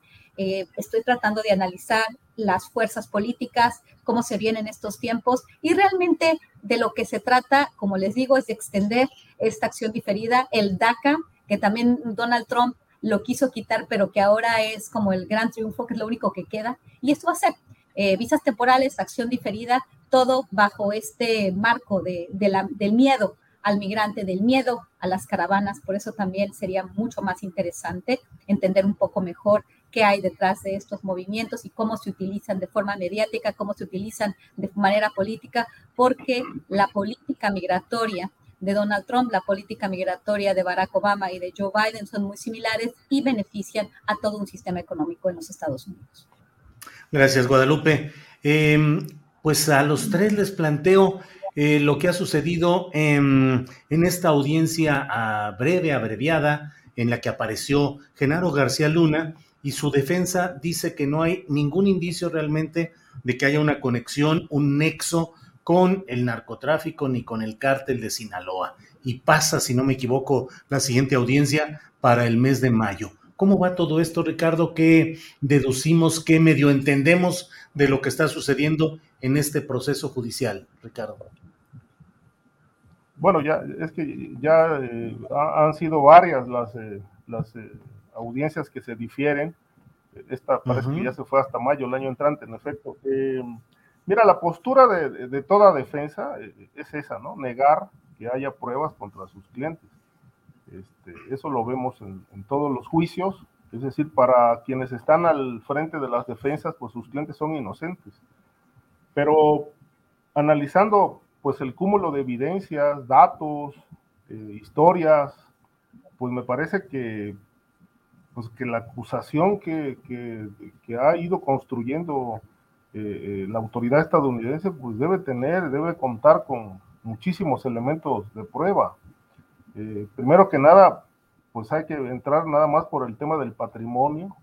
Es, un patrimonio verdaderamente ilógico, las, las, residencias, eh, las cuentas bancarias, el ofrecimiento incluso hasta de dos millones de dólares de fianza para salir en libertad, el caso de García Luna, este, las empresas, eh, los montos que manejaban a través de contratos de tráfico de influencia, pero además de, todo lo que se ha dicho de cómo llegó García Luna a la Secretaría de Seguridad Pública, presuntamente mediante la recomendación del cártel de Sinaloa eh, que se le planteó a, a Felipe Calderón siendo presidente electo en una reunión, según ha documentado este, el periodista Lemus en su libro licenciado, en una reunión que se llevó a cabo en Torreón, precisamente en la, casa del senador, entonces senador Anaya Llamas, en el bautizo de su hija, que por cierto los padrinos fueron Margarita Zavala y Felipe Calderón, pues ahí se hizo el planteamiento del cártel. Queremos que García Luna sea el secretario de Seguridad Pública y pues ponle precio. Y según Lemus, pues hubo una suma descomunal para Felipe Calderón lo que, lo que yo puedo decir al respecto es que ha sido tan contundente este señalamiento de que la Secretaría de Seguridad Pública fue comprada por Sinaloa, que bueno, hasta hoy no se ha desmentido. Nadie ha dicho absolutamente eso no es cierto, este, están faltando la verdad. O sea, Felipe Calderón se ha, quedado callado, este, no ha expresado absolutamente nada. Y bueno, a, la par de, al margen, digo, en paralelo a toda esta situación, pues está la, eh, el, dato de que para, para el gobierno de Calderón, Sinaloa fue un, fue un cártel que no fue tocado. Eh, al contrario, este, el propio Herrera Valles eh, lo ha dicho, la guerra de Calderón fue una simulación, yo la viví, yo viví cómo se coordinaba todo esto con, pues con, con retrasos, este, con demasiados problemas, con, con hierros, desatinos, sin información de inteligencia.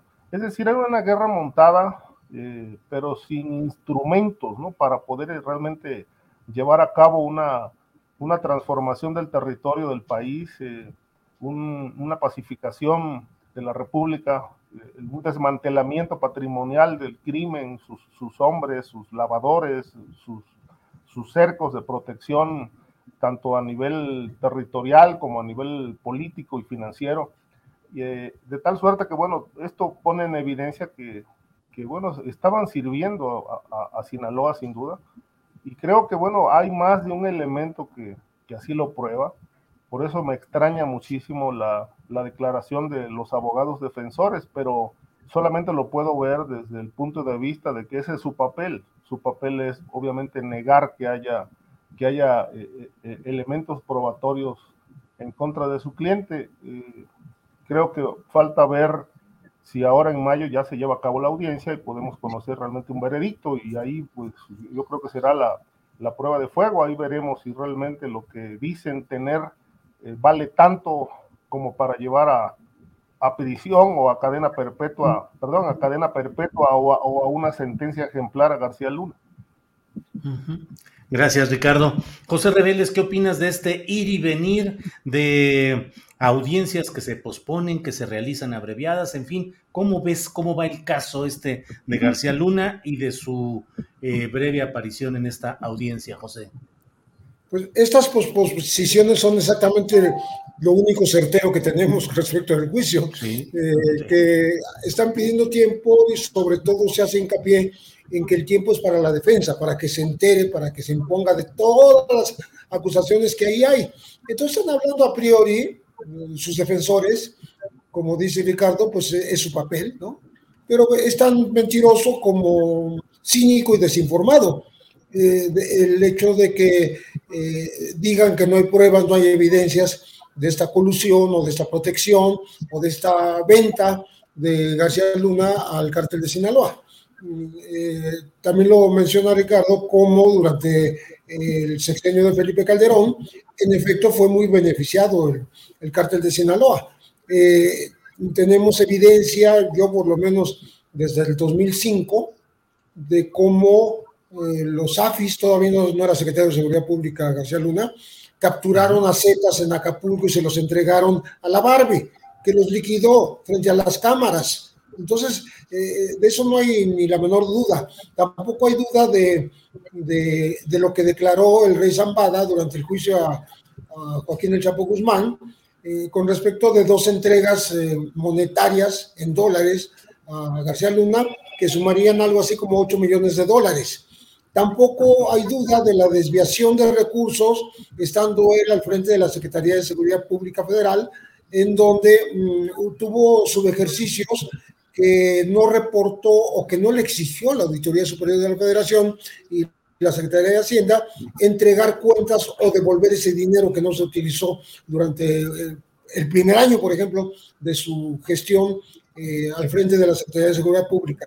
En fin, hay un cúmulo de, de, evidencias o, o, de aportación de pruebas que tienen que ver también con eh, las concesiones de, eh, a sus empresas de, en materia de seguridad, en materia de cursos, en materia de mm, vigilancia y, y, control de las cárceles en este país, etcétera, etcétera, que eh, el enriquecimiento evidente de Genaro García Luna, más allá, mucho más allá de sus ingresos como funcionario público, eh, todo eso está por verse en, el proceso si es que se da de manera pública.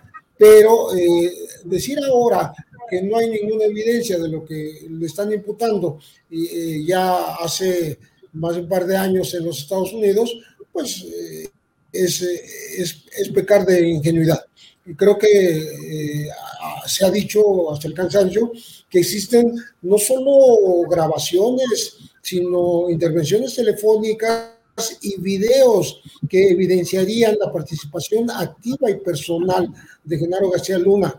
Y aquí de paso de, sus principales colaboradores como Luis Cárdenas Palomino en el, trasiego de, drogas duras, de cocaína particularmente y eventualmente heroína, que suman más de 50 toneladas, según la acusación original. Entonces, eso está ahí, está esperando a que se inicie formalmente el, proceso ya en contra de García Luna, al cual en esta ocasión seguramente el gobierno mexicano no va a defender como defendió al general Salvador Cienfuegos. Eh, no, no, no metió las manos al fuego, eh, no va a meter las manos al fuego como lo hizo con el general Cienfuegos, porque eh, es muy diferente la acusación. A, a, García Luna se le acusa de estar, haber sido corrompido y sobornado para proteger al supercártel de Sinaloa, y al general Cienfuegos se le acusaba de estar asociado a un, mini cártel menor de hasta de alcances geográficos ahí en Nayarit, ¿no? Entonces, creo que creo que la, el futuro de García Luna no, no se vislumbra este, muy halagüeño. Gracias, José. Guadalupe Correa Cabrera, el tema está muy hablado, muy dicho, pero ¿cómo ves qué pasa? ¿Por qué tantas posposiciones? ¿Por qué tanto rollo, diría yo? ¿Qué hay ahí, Guadalupe? Mira, es un tema que yo también tengo en el corazón. ¿Por, ¿por qué? Porque pues escribimos un libro, yo y un colega, Tony Payán, Las cinco vidas de Genaro García Luna, que lo publicó el Colegio de México, en donde siempre hicimos, y en este sentido, eh, yo sí tengo una posición quizás no la esperada. Eh, ¿Por qué la posición? Porque me parece muy interesante y creo que ya lo hemos dicho en otros, en otros foros, en otros espacios aquí mismo, en, en, otras eh, sesiones. Em, me pareció siempre muy interesante porque lo conocí, estuve con él tres días platicando, eh, conocí cómo, cómo, él veía a México, a la política, fue una plática muy, muy interesante. Eh, o sea, obviamente fue un personaje muy, terrible, ¿no? Para, para, la vida del país, porque también hicimos otras entrevistas donde, donde él salía siempre a la conversación. Pero me pareció interesante como, como analista político. Eh, lo que me llama también la atención y que deriva de estas conversaciones que tuvimos con él fue en ese momento su, eh, su seguridad, su desparpajo, su, eh, pues su estancia tan, tan cómoda en los Estados Unidos. Él iba y venía a México, a Estados Unidos. Se decía, por ejemplo, que él era muy querido en la Policía Federal, aún y, bueno, me comentan algunos amigos que tenía muchas lealtades dentro de la Policía Federal porque pues él le subió los sueldos a muchos, les dio entrenamiento, equipo, muchísimas cosas, ¿no? Él se la pasaba muy bien en México, Estados Unidos, él tenía una este, consultoría allá y además él estaba, ya tenía la, la residencia, había estudiado una maestría y estaba, estaba pasando por el proceso de la, de la, de la nacionalidad eh, estadounidense, ¿no? De la naturalización. Eh, entonces llega Donald Trump y es cuando las cosas cambian para, para Genaro García Luna. Aparentemente ya se estaban haciendo todos los planes y él es arrestado en los Estados Unidos, en el estado de Texas. En ese momento todo parecía muy conveniente para la clase política en ese momento, ¿no? porque de alguna forma, si Genaro García Luna eh, estaba vinculado con el cartel de Sinaloa o estuvo vinculado con el cartel de Sinaloa y participó tan de cerca con las autoridades estadounidenses en ese momento, pues fue la administración de Barack Obama y el vicepresidente era el actual presidente de los Estados Unidos, Joe Biden. Entonces era como conveniente eh, tener información de él, arrestarlo para también, yo me imagino, y esto seguramente va a salir en el juicio, a mí me sorprende que Genaro García Luna y que la defensa insistan en que él no tiene vínculos con el narcotráfico ni con el cartel de Sinaloa. Yo no estoy asumiendo que solamente porque se ha arrestado en los Estados Unidos, el señor tiene vínculos con el cartel de Sinaloa, con el Chapo Guzmán y recibió millones de dólares de esta, de esta organización. Me parece un poco extraño esto porque él tenía muchos recursos de dónde sacar dinero y todas sus cuentas que él tiene en paraísos fiscales que se han congelado, pues muy probablemente sí venían de, malos manejos. Él recibió muchísimo dinero para hacer su plataforma México, para hacer eh, la, la, reforma a la policía. Él tenía muchísimo poder, muchísimos recursos. El tema también de los, de los centros penitenciarios es un escandalazo que pone, este, que pone muy mal parado y estas personas, yo no sé, deberían ser juzgadas en el país ¿qué más? ¿Por qué tenía que él, ah, de alguna forma, no? Si podemos plantear esta pregunta, no porque Estados Unidos lo arreste, yo voy a creer en todo lo que, en todo lo que ellos digan. El caso, yo sé que no son comparables, el caso de, este, de, Cienfuegos y el caso de, de Genaro García Luna, pero el caso de Cienfuegos también, de acuerdo a la información que se nos, que se nos proporcionó a todos, que se abrió a todos el, el, el, archivo que Estados Unidos manda a México, por el cual decide dejarlo libre y se hace toda también una discusión. Era, era tan, estaba tan mal armado, estaba tan mal investigado, si supuestamente una investigación como, como la Operación Padrino duró tantos años y eso fue lo único que pudieron tener, pues realmente pone a Estados Unidos muy mal. Ahora bien, eh, ¿por qué fue la administración de Trump?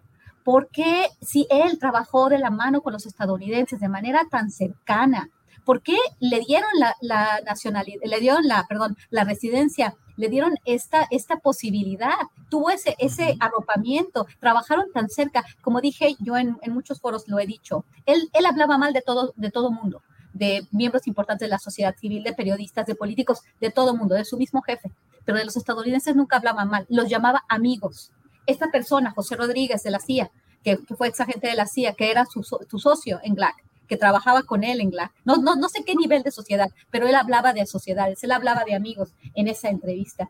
Y, y a todos los estadounidenses los consideraba que los veía de forma muy positiva, ¿no? Me parece interesantísimo y sería interesantísimo que llegáramos a juicio y que sepamos realmente, que veamos a todos los testigos y que veamos quién participó, porque no creo que Genaro García Luna de pronto lo investigaron y, se dieron cuenta que su mejor aliado, que su mejor empleado, porque él operó la estrategia Kingpin, la estrategia de cortar cabezas, esta que, que, se quiere seguir eh, reproduciendo, que ha llenado de sangre al país, pues Genaro García Luna la operó a la perfección. Entonces va a ser muy interesante, va a ser muy, muy interesante ver qué es lo que tiene la defensa, porque Genaro ha insistido, Genaro no ha querido pactar con ellos. Definitivamente me parece un actor muy desafortunado en la historia del país, pero siempre he pensado cuál era esa relación que supuestamente, de acuerdo a las miles y miles de pruebas que se siguen juntando, porque sabemos que también hay testigos protegidos que dijeron eso en el juicio del Chapo, pero eso fueron criminales que quieren reducir sus penas. Vamos a ver qué es lo que pasó, porque además ahora es otra administración. Quien lo arrestó fue la administración de Donald Trump y se podía haber utilizado muy bien esta relación quizás con el cartel de Sinaloa y quizás con autoridades estadounidenses de otra administración, de la administración antagónica a la administración de Donald Trump. No sé, todo esto son preguntas que, nos, que debemos hacernos en este contexto. Guadalupe, gracias. Son las 2 de la tarde con 49 minutos. Invito a la audiencia a que nos acompañe. Luego de esta mesa tendremos una entrevista con Adriana Urrea, secretaria general del Sindicato Único de Trabajadores de Notimex, y con Daniel Vergara, eh, abogado que ha llevado su caso.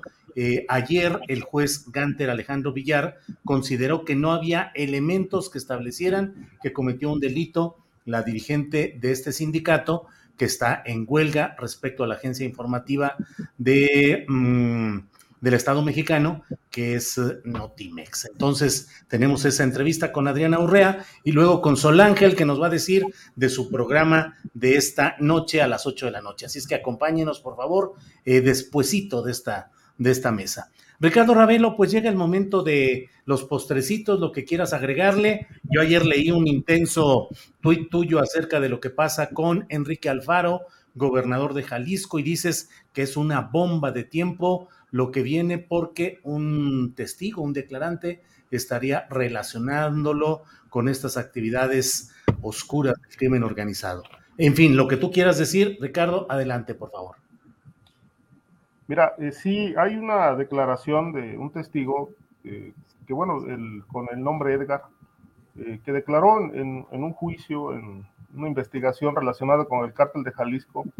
Me llamó mucho la atención la cantidad de detalles que tiene su testimonio, porque ah, la primera impresión que me deja es que el gobierno de Jalisco es una empresa criminal eh, nada, nada, digamos, distinto de lo que fue el, el, gobernador Tomás Yarrington, Eugenio Hernández, o ahora con cabeza de vaca, o sea, es el mismo esquema, ¿no?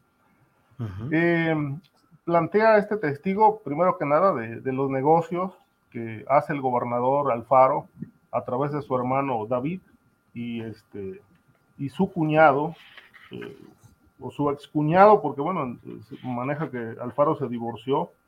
Entonces el, el cuñado es el, el que opera, eh, opera una este, suerte de estructura eh, a nivel del Poder Judicial, donde están coludidos magistrados, jueces, el, Consejo de la Judicatura, eh, obviamente en contubernio con, con, despachos que han sido seleccionados desde la oficina de Alfaro para operar negocios que tienen que ver con asuntos mercantiles, temas de tierras, herencias, eh, y bueno, y, obviamente las sentencias se manipulan, se acuerdan, eh, se acuerdan con el, en, la, oficina del presidente del Tribunal Superior de Justicia, y ahí pues se, se decide el futuro de los, de los juicios, ¿no? Y, de las sentencias, y obviamente hablan de millones y millones de dólares que están ganando esta cofradía, eh, que según el declarante, este,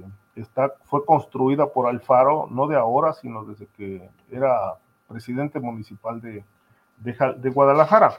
Eh, sin embargo, hay otro aspecto ahí muy interesante, que es el caso de, de el caso de Leonardo Mireles. Este personaje, eh, Leonardo Mireles, eh, viene desde un tiempo atrás, señalado como lavador de dinero del cártel de Jalisco y obviamente con unas líneas de entendimiento muy, muy bien, muy sólidas con Alfaro, su hermano, en negocios de terrenos. Eh, esta gente ha lavado dinero para distintos cárteles. Eh, es una familia bastante acaudalada eh, que está afincada en Zapopan.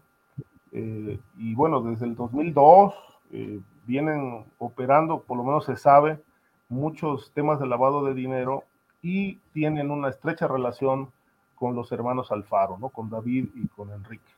Entonces, esta, e, e, esto pues pone de manifiesto una, pues una amplia red de operación este, de negocios criminal que pues yo por eso sostuve en el tuit, es un tema de tiempo porque este, pues eh, es la primera vez, aunque bueno, algunos datos ya más o menos se sabían, pero es la primera vez que se, que se, que se expone con una suerte de organigrama eh, un organigrama criminal de quiénes son realmente los, los operadores para el crimen organizado, los operadores para los negocios con la justicia y, obviamente, bueno, para el lavado de dinero. Entonces esto, eh, pues ahí pone en el centro de la polémica, en el reflector al gobernador de Jalisco, que, pues dicho sea de paso, es un personaje que está construyendo su camino a la candidatura presidencial en 2024, pero que está arrastrando los mismos vicios que él mismo cuestionó como candidato a la gobernatura, que prácticamente sigue los pasos de sus de, de otros gobernadores como Duarte, el de Veracruz y el de Chihuahua, como mencioné, el de Nayarit, es el mismo esquema, ¿no? Despojos, desapariciones, lavado, vínculos criminales en fin, creo que, bueno, y es un pedazo, porque en realidad no, no tengo todo el expediente, es una, es una declaración bastante amplia, pero que bueno, ahí pone, pone este tema en la polémica. Bien, pues muchas gracias Ricardo Ravelo por esta información que como digo tuvo mucho movimiento en las redes sociales ayer y bueno recuerden que Ricardo Ravelo entre otros de los libros que ha escrito el más reciente es el de los narcopolíticos y créanme que son historias bien complicadas, documentadas, documentadas, sustentadas, pero lo que son los narcopolíticos en México. Em, José Reveles, tu turno para lo que tú quieras, si quieres comentar algo sobre lo que ha dicho Ricardo Ravelo sobre Jalisco y Enrique Alfaro, o el tema que tú desees abordar, por favor, José. Tu micrófono, Pepe. Pepe, tu micrófono decía, voy a tratar de ser breve porque eh, hablamos de García Luna por razones de coyuntura, ¿no? Por lo que dijo su defensa en los Estados Unidos, etcétera. Pero eh, yo acabo de leer un manuscrito de más de 90 páginas eh, de parte de un capitán Vladimir Ilich Malagón Rendón, que está en la cárcel hace 11 años, por haber forcejeado y resultado muerto otro militar ese otro militar era el jefe de escoltas de Javier Lozano Alarcón, en tiempos de Calderón, secretario del Trabajo. Y le propuso, le había propuesto, no en una sola ocasión, sino en varias ocasiones, al capitán Vladimir y Liz Malagón, eh, recibir 50 mil dólares del cártel de Sinaloa para pasar la información, primero del guardas presidenciales, del Estado Mayor Presidencial y después del ejército mismo, eh, con respecto del movimiento del presidente de la República y de movimientos, eh, desplazamientos de tropas en varios estados del país antes de que esto ocurriera, para que tuviera conocimiento del cártel de Sinaloa y tomara las, eh, las previsiones correspondientes. ¿no? esto está en los juzgados, y pese a lo cual simplemente no se investigó a nadie en estos 11 años. Eh, está condenado a 27 años y medio de prisión el, capitán Malagón y está eh, pidiendo que se reconsidere su, situación porque eh, dice haber actuado en, defensa propia y forcejeando con un arma murió el, el, otro capitán de apellido alemán.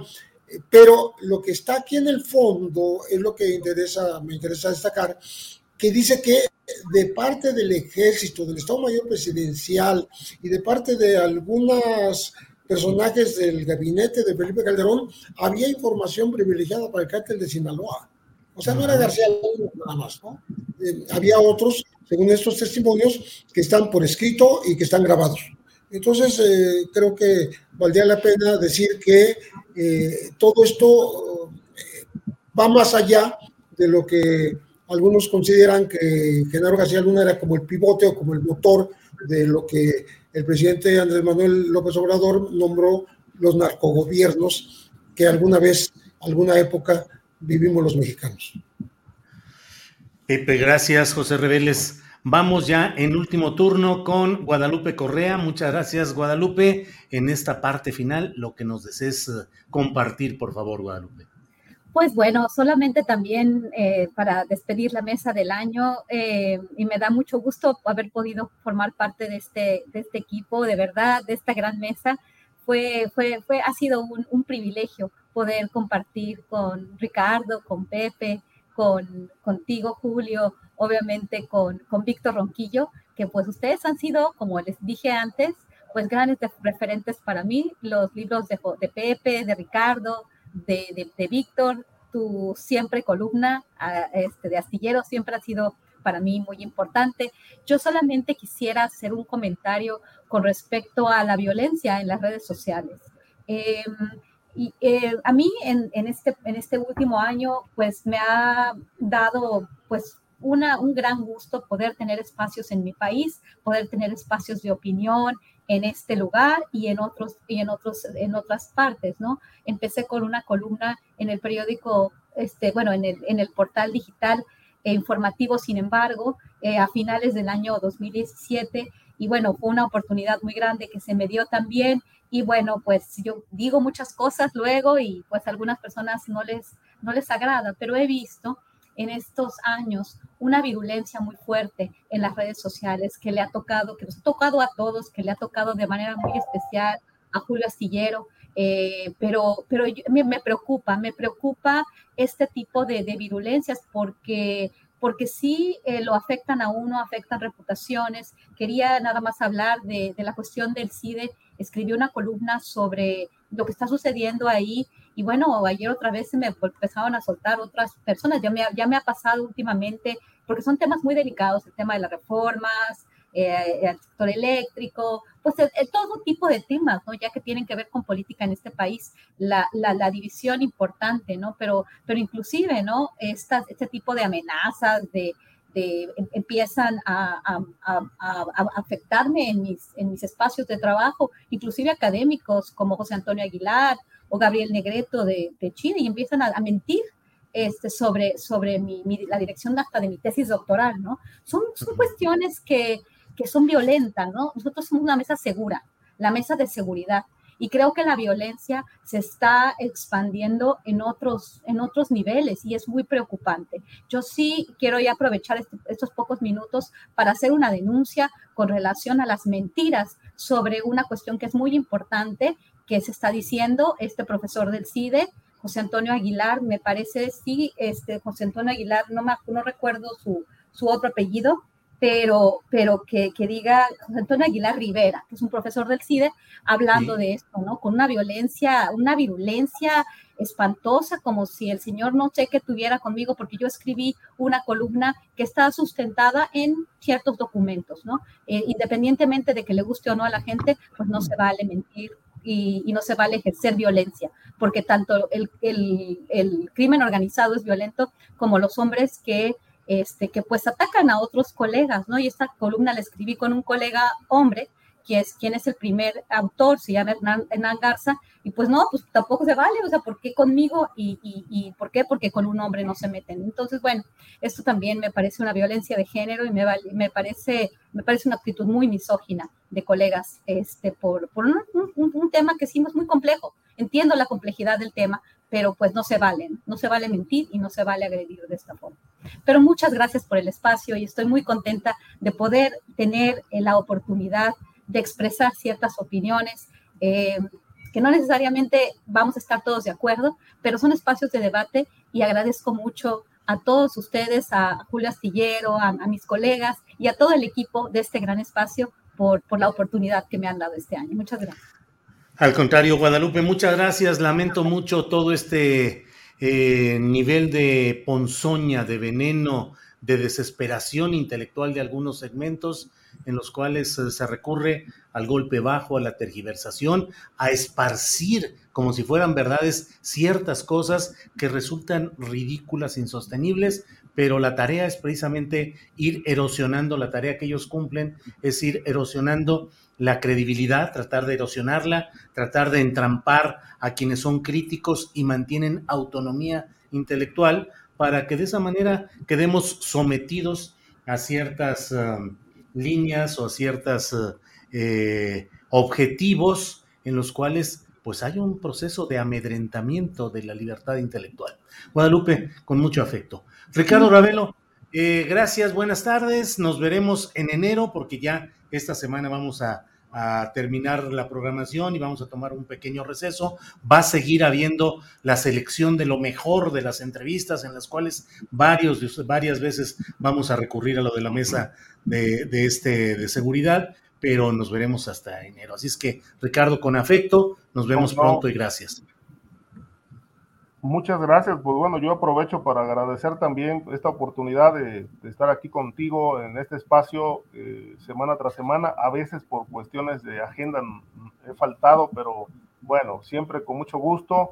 Aprovecho para, para mandarles un, un abrazo de, de, Navidad y un abrazo de Año Nuevo a ustedes, a a Guadalupe, a Pepe, a Víctor, a ti, eh, Adriana, a todo el equipo que hace posible este espacio tan, tan interesante.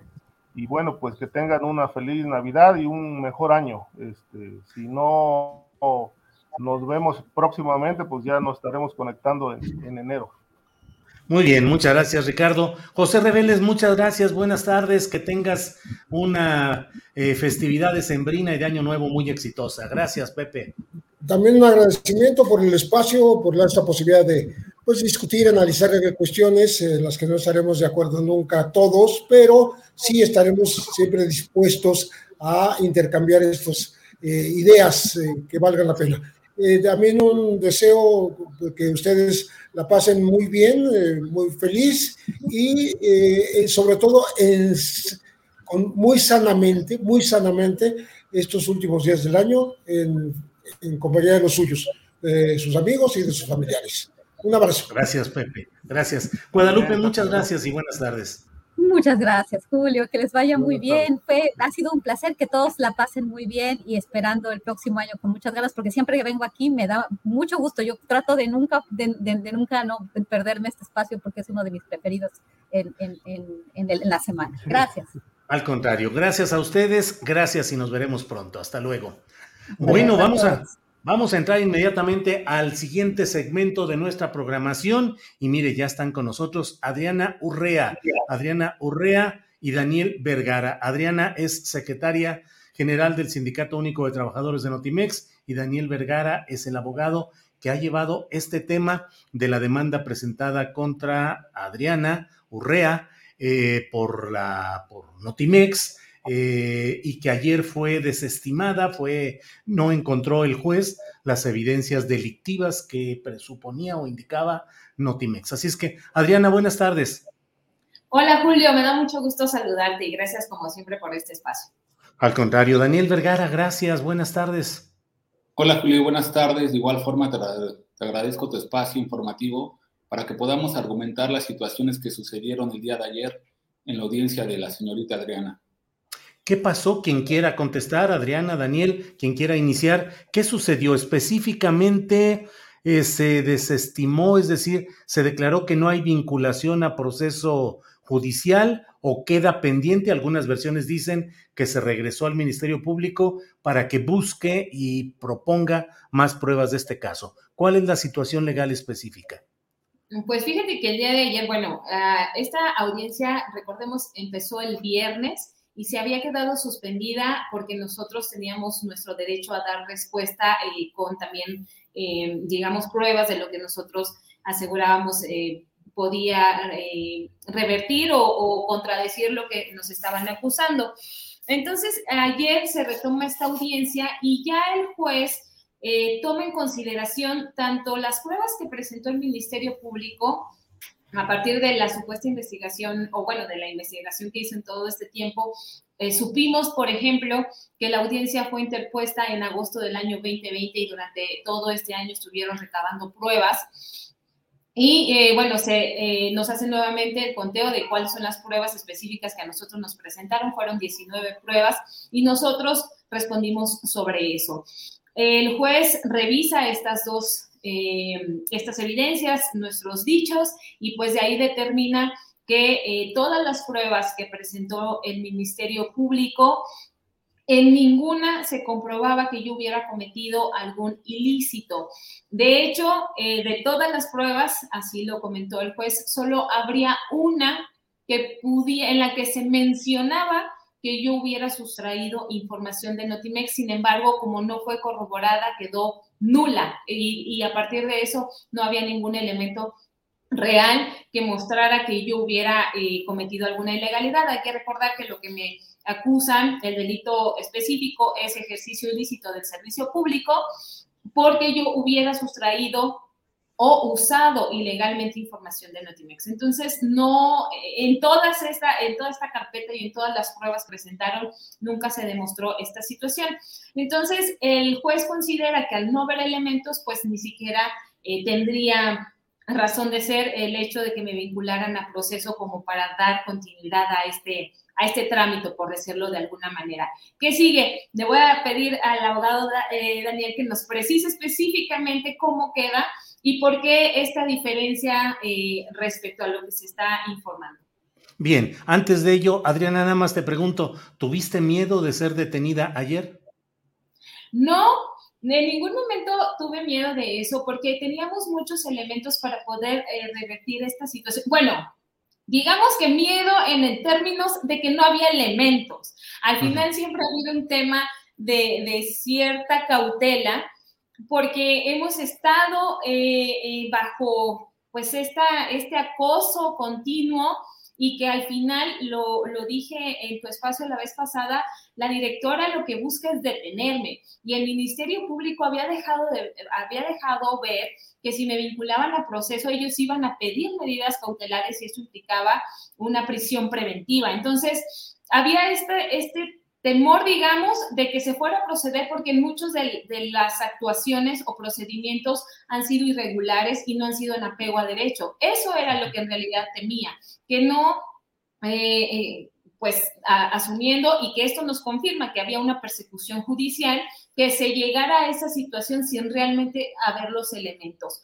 Em, aún así, el abogado siempre me dijo y me, me mantuvo en calma de que el delito no consideraba una, medida de ese tipo, que no había elementos, que en todo caso había recursos que se iban a ejercer, de ser el caso, para tratar de que no eh, me fueran a detener. Pero bueno, de nuevo tenemos, eh, teníamos este cierto temor o cierta cautela porque eh, ha quedado claro una vez más que la dirección de Notimex usa a su beneficio a las instituciones de gobierno y sobre todo las de Procuración de Justicia, en este caso la Fiscalía, para ir en contra eh, de este movimiento laboral y en este caso en contra mi persona. Ese era sobre todo el temor, más allá que hubiera realmente elementos para que procedieran con ello. Bien, gracias Adriana. Abogado Daniel Vergara, por favor díganos exactamente en qué condición legal queda este asunto. Gracias, Julio. Mira, efectivamente, la audiencia inicial por la cual fue convocada la señorita Adriana Orrea por parte de la Fiscalía, que sabemos que es el órgano institucional encargado de la persecución de los delitos, al momento en cual se le formó la imputación, se, se da inicio a lo que sería el proceso penal en contra de un delito, que efectivamente es ejercicio ilícito de las funciones, en este caso de la servidora pública. Aquí lo que quiso hacer el encuadramiento del Ministerio Público de la Federación es que ella usó información de manera ilícita. Y esta información es a raíz de diversas notas informativas que subieron a la plataforma que está encabezado por la parte creyente y que supuestamente ella esta información lo usó para poder dar de igual cuenta eh, información, pero para toda la, sociedad, para toda, toda la población a nivel nacional. Por lo tanto, nosotros siempre argumentamos en relación al artículo sexto constitucional, de igual forma con el séptimo, que toda la información que emita una autoridad, obviamente ya ya su base primordial es la máxima difusión y por ende, aunque se hubiera dado el supuesto, no se hubiera encuadrado la, la categoría de que ilícitamente ellos solo está referida información.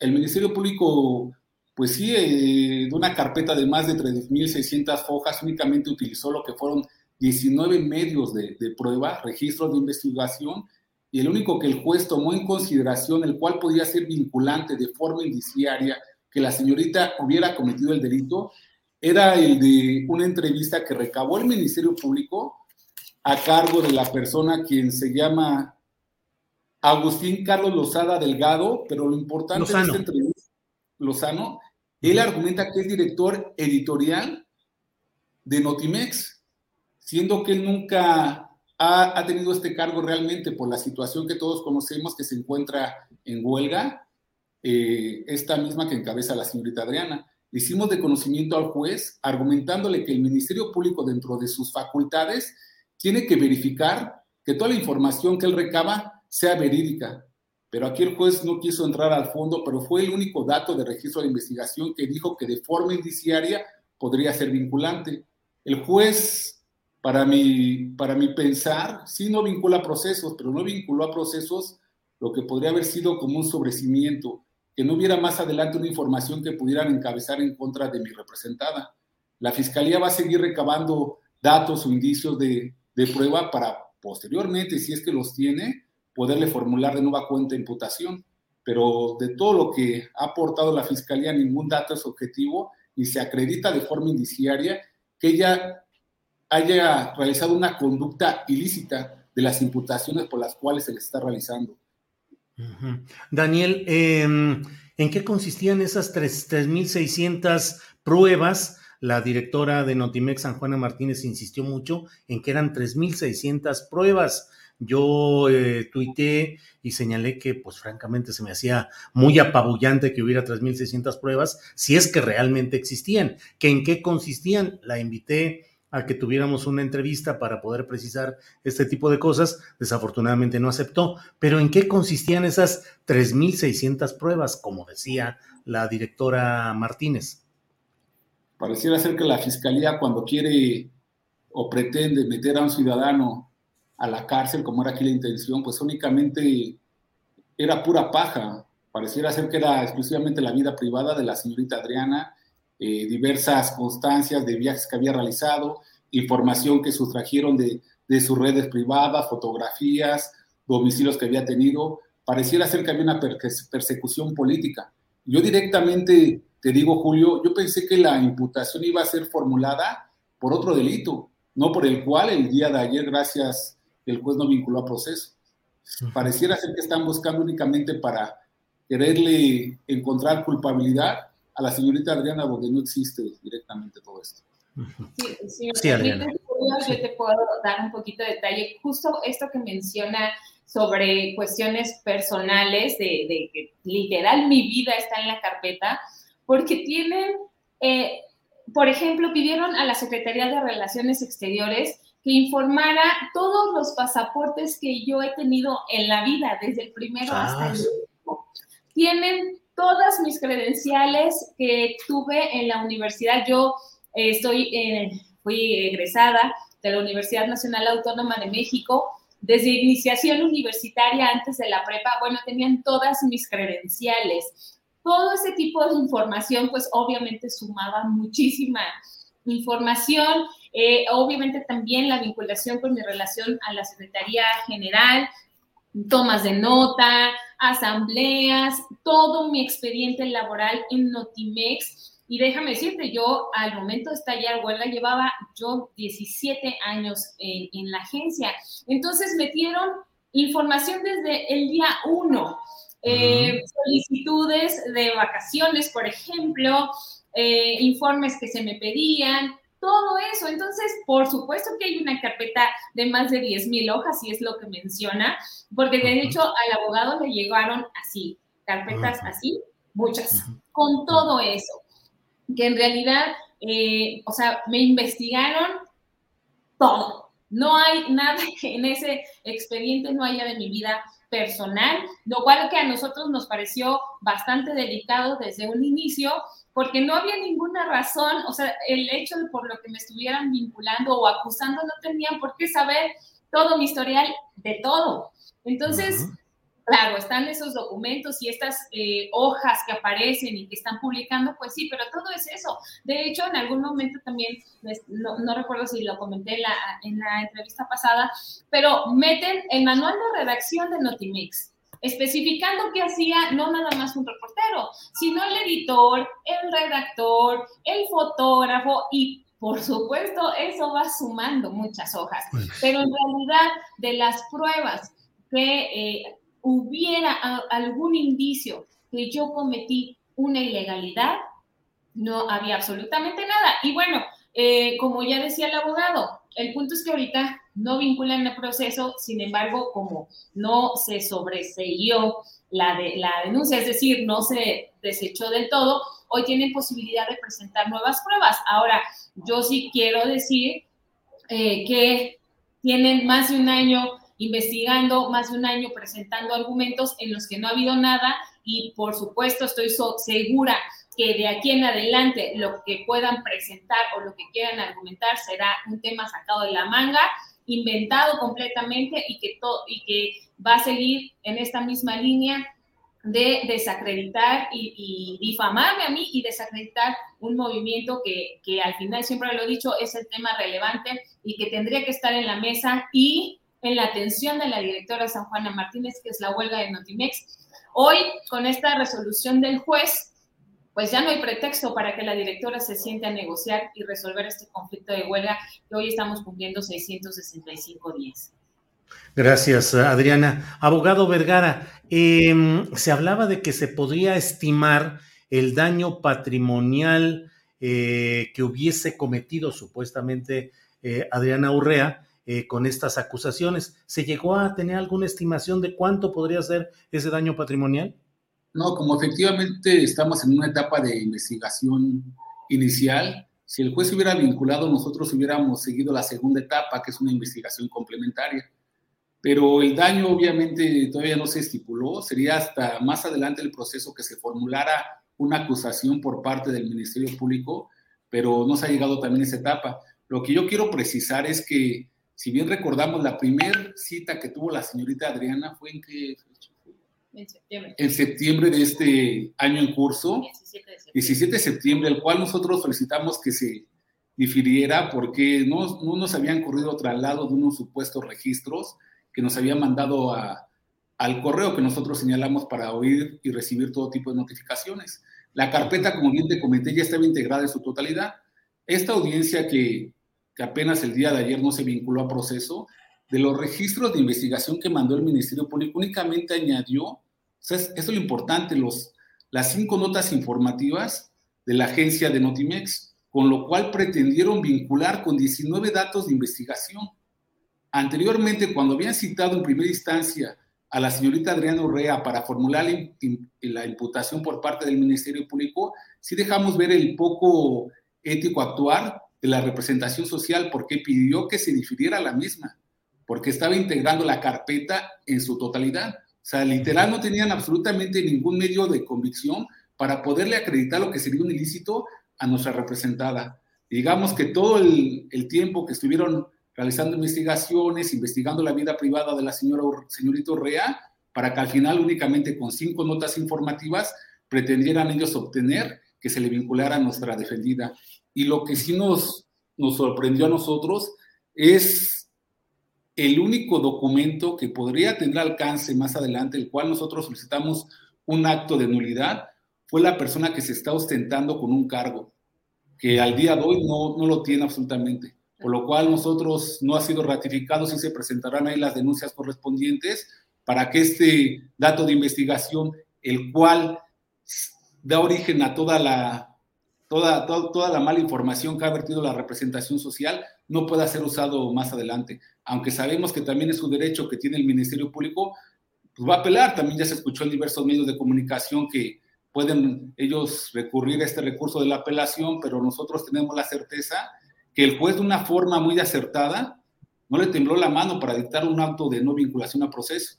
Pero también sabemos cómo es la, situación política y diversos medios de comunicación ya están atacando ahora el actuar del juez. Sí. Eso, no hay una división de, poderes entonces. Por eso, por desgracia, este, en este sistema tan benévolo, atacan a los jueces y los debilitan y pareciera ser que les da miedo impartir la justicia a cada ciudadano como lo merece. Y la señorita Adriana, como ciudadana, como periodista, dio información. Y no puede haber un encuadramiento ni por más mínimo del tipo penal que le quieren hacer ejercicio ilícito del servicio público, por haber usado información. Información pública está al alcance de todos los ciudadanos. Esta información ella nunca fue en relación de una persona que atacara su libertad personal o una seguridad nacional es un, es, es, un derecho que todos tenemos al alcance y ella lo estuvo argumentando, y más en su calidad de periodista. Daniel, eh, en el aspecto legal, solo dos puntos. Eh, solo se le acusó a Adriana Urrea por ejercicio ilícito del servicio público, uno. Y dos, eh, ¿las cinco notas fueron lo central o fueron la única acusación documentada? Bueno, primero ellos quisieron acreditar que ella ejercía lo, que en el ejercicio ilícito de servicio público, pues que era una servidora pública. ¿Con qué fue? Con su contrato colectivo, con diversas documentales, lo cual no fue tema de debate. Y en relación al artículo 214, en la fracción cuarta que dice, por sí o por interpósita persona sustraiga, destruya, oculte, utilice o inutilice ilícitamente información o documentación, fue lo cual quisieron vincularla. La conducta de la ilicitud obviamente nunca se acreditó y para que hubiera existido una vinculación, aunque en este nuevo sistema nos marca un estándar mínimo probatorio, primero tiene que haber un encuadramiento del hecho que la ley señala como delito. Si no existe una conducta, por ende no se puede dar el encuadramiento, por lo cual reitero que fue una, una decisión muy acertada del juez y ganó la justicia y esto es un gran avance para, para el Poder Judicial. Pero solo fue por ese delito, solo por ese. Fue por ese delito. ¿Y em, fueron solo las cinco notas informativas o hubo otras pruebas? Presuntas pruebas. Las notas informativas y también la entrevista que le realizaron a una persona de forma ilegal, que la fiscalía no se percató que estaba usurpando funciones. En eso se centró la investigación, que, que, están argumentando diversos medios de comunicación que fue muy eficaz, muy, muy veraz y no cumplió con esos dos requisitos. No cumplió con el requisito que se debe de manejar la fiscalía y que venga con un juez de control con información que no es verídica. Si esto le están haciendo a una periodista, ¿qué le podrán hacer a los demás gobernados cuando existe una persecución? O sea, esto es un, llamado ahí para, para el Poder Ejecutivo y del cual dependen todos los diversos medios en los cuales existió la, la investigación que se le hizo a nuestra referida defendida. Muy bien, pues eh, muchas gracias por esta oportunidad. Adriana, muchas gracias por la información y la precisión. Daniel Vergara, gracias por eh, eh, darnos a conocer todo el encuadre y todo lo que se refiere a este caso. Así es que muchas gracias a ambos. Muchas gracias, Julio. Un abrazo. Hasta luego. Al contrario, gracias. Hasta luego y buenas tardes. Hasta luego. Bueno, pues ahí tiene usted la información concreta. Esperemos a ver eh, mañana viernes, pues ojalá la directora de Notimex, eh, San Juana Martínez, pueda darnos una entrevista en la cual también nos dé a conocer su punto de vista y los detalles jurídicos de este tema. Pero bueno, vamos a seguir adelante y está con nosotros mi compañera Adriana Buentello. Adriana, buenas tardes. Al fin nos vemos dos horas y media de trabajo aquí en todo esto y ahora ya estamos aquí. Adriana, ¿Cómo estás, Julio? Yo acá batallando con la computadora que, ay, es que cada vez tengo abiertas como cinco mil ventanas y ya sé que tengo que tener bien poquitas, pero bueno, ya sabes cómo es esta dinámica de la información. Pues, Entonces, este, nadie se da cuenta de todos los corajes que hago atrás de. Sí, sí, sí. Luego sales sonriente y muy amable, pero antes estuviste con toda la bronca que yo veo y que bueno, eh, pues bueno, ahí estamos. Adriana, ¿con qué seguimos? Pues si te parece, regresamos en un ratito más con la información final, Julio, y vamos mientras con nuestra querida Solange. Adelante, las dejo. Muchas gracias, Julio. Pues recuerden que hoy en la noche es el palo de la piñata y como cada jueves nos trae un programa espectacular. ¿Cómo estás, Sol? Muy buenas tardes. Muy buenas tardes, muchas gracias. Muy bien. Y tú, Adriana, ya, ya vi, ya, ya te escuché que andas ahí, este, como loca. es que me da risa porque sí es cierto, nadie se da cuenta de todo lo que pasa atrás. Mi gato nada más de se me queda comiendo con esta, esta loca que, que ganas de aventar la computadora por la ventana. Ay, pero la verdad es que siempre bien contenta y, y, con un bonito ambiente siempre aquí con ustedes. Y pues ya puestísima, mi querida Sol, porque hoy tienes un programa espectacular. Sí, hoy vamos a tener un, programa además muy interesante y muy, o sea, con cada uno de los invitados vamos a hablar temas específicos. Evidentemente, hablar de discapacidad en México, bueno, nos tomaría un año completo, de verdad, hay muchísimo porque cada discapacidad, más bien, cada persona vive la discapacidad de, distinta forma, pero eh, bueno, quise tratar de ver diferentes perspectivas y, hablar desde diferentes puntos de vista, ¿no? Uno, las personas que viven con cada discapacidad. Eh, dos, las personas que cuidan a personas discapacitadas. Vamos a hablar con la mamá de Daniel, Maura Aro, eh, y vamos a hablar con ella, por ejemplo, específicamente de cómo, cómo ella se vive como cuidadora, ¿no? O sea, como mamá de Daniel. Y, em, y, bueno, vamos a hablar con Quique Vázquez, él es un comediante, un psicólogo buenísimo que también vive con una discapacidad. Vamos a hablar con Stephanie Yáñez, eh, que ella es la primera psicóloga sorda en México eh, y que da terapia a personas sordas y a personas eh, sin discapacidad auditiva tampoco. Y también vamos a hablar con el doctor Jesús Gómez Plasencia y Castillo, que nos va a ayudar a entender em, pues trastornos neurodivergentes en niños específicamente y, bueno, bebés, niños, adolescentes y también ver de qué forma podemos, más bien, si hay formas en las que podemos em, eh, evitar o tal vez disminuir las posibilidades de que nuestro hijo o hija salga con alguna, nazca con alguna discapacidad, ¿no? Entonces, bueno, vamos a hablar de todo esto. La verdad es que estoy muy emocionada porque todos son muy, muy buenos invitados y invitada, e invitadas. Y pues bueno, espero que, nos veamos hoy. Hoy también es el último programa del año. Eh, ya regresando, este, regresamos hasta enero después de este jueves. Ay, muy bien, Sol. Pues a mí me da muchísimo gusto porque además, bueno, eh, Maura y, nuestro querido Daniel eh, Robles, pues son, han sido pues grandes seguidores también de este espacio y los queremos muchísimo y también estamos muy pendientes de, su salud a través también de las redes sociales, de comunicación directa y creo que vale mucho la pena el reflexionar que no estamos muchas veces eh, acostumbrados en la discusión pública a tratar estos temas, pero integrarlos como parte de la vida cotidiana. sobre todo pues para lo mejor las personas que no tenemos, eh, digamos, muy de cerca eh, personas eh, con, con, discapacidad, con algún tipo de discapacidad, y que son pequeños llamados de atención como de no seamos egoístas, necesitamos hacer el espacio público, pues realmente para todas las personas que sea incluyente. Y fíjate, me llama la atención y creo que es, es una cuestión bien interesante que tengo mucha, mucho interés en escuchar a, esta persona que dices que es comediante, porque muchas veces se tiene como una especie, no sé si de cliché, que la, comedia tiene que estar basada en, pues, en estos de pronto discursos clasistas, racistas, ¿no? Que tiene que burlarse, hacer bullying.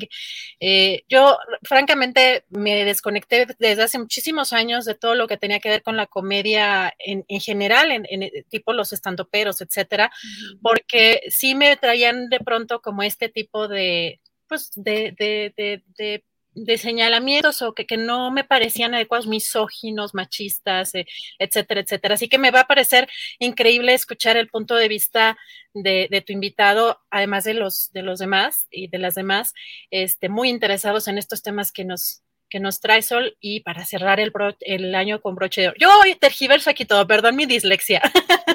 No, no te preocupes, yo también ando de que mi cerebro en todas partes, pero bueno, no, no, no. Es, que también es eso, el fin de año como que a todos nos trae, yo, yo no sé si en la Ciudad de México, pero acá el tráfico en estas épocas se pone horrible y yo veo a la gente de que ah, como si fueran hormiguitas por todas partes. Pues bueno, estas épocas creo que se perdona, se perdona todo esto porque estamos todos en frega. Pero bueno, muchísimas gracias Adriana y nos vemos en la noche. A las 8 de la noche. Gracias. gracias, Sol. Te vemos a las 8 de la noche. Ya estamos puestísimos para el programa El Palo de la Piñata, el último del año. Un abrazo. Besote, Sol. Muchísimas gracias por todo. gracias a nuestra querida Sol Ángel. Y vamos a dar un poquito de información, porque hoy en la conferencia mañanera se dieron varios temas importantes.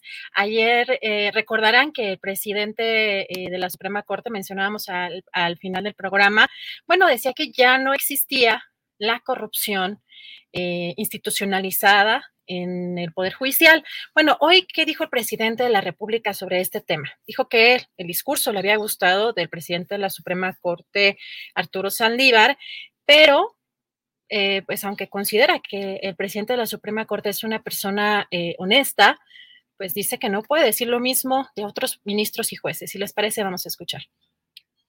Arriba y en particular eh, lo que tiene que ver con la actuación del presidente de la Corte, eh, sin duda se puede decir que se actúa con honestidad. O sea, él es un hombre honesto, íntegro, honrado. No podría decir lo mismo de otros ministros. Y tampoco de magistrados ni de jueces. Y no quiero generalizar, o sea, también, sencillamente creo que hace falta seguir limpiando, no solo el Poder Judicial, el Poder Ejecutivo, porque este, la corrupción estaba arraigada. El gobierno era sinónimo de corrupción entonces, a mí sí me gustó su informe de ayer del presidente de la Corte, porque este, antes los presidentes de la Corte ni siquiera hablaban de corrupción, no usaban ni siquiera la palabra, no estaba en el discurso. ¿Cómo ves, Julio? Bueno, por un lado dice que le gusta el discurso, le gustó el discurso de Arturo Saldívar, el presidente de la Suprema Corte, pero por otro lado, pues ve que no coincide en esto de que ya no hay corrupción, aunque sea institucionalizada, eh, señala el caso eh, de algunos jueces y algunos ministros a los cuales dijo que no considera honestos, Julio. Sí, sí, sí, es una... Mira, en estos tiempos políticos suele darse el hecho de que algunas cosas se dan por realizadas y por confirmadas solo con el poder de la palabra. El propio presidente de la República con frecuencia da por finiquitada la corrupción y luego ya explica, bueno, de arriba hacia abajo, o sea, en el ámbito directivo ya no hay corrupción y bueno, vamos hacia abajo. Igual lo hizo, yo lo escribí hoy en la columna astillero publicada en la jornada, creo que comienzo diciendo al estilo de la 4T, el ministro presidente de la Suprema Corte, Arturo Saldívar, dio por terminada la corrupción en la élite. Y digo, en la élite también es eh, muy discutible porque eh, ministros de la Suprema Corte de Justicia de la Nación, tal vez no pasarían eh, la prueba de la veracidad y de la honestidad reales, de la misma manera que, como lo dice el propio presidente de la República, en el Poder Ejecutivo también. Y para no ir tan lejos, y con esto cierro este comentario, Adriana, pues para no ir tan lejos,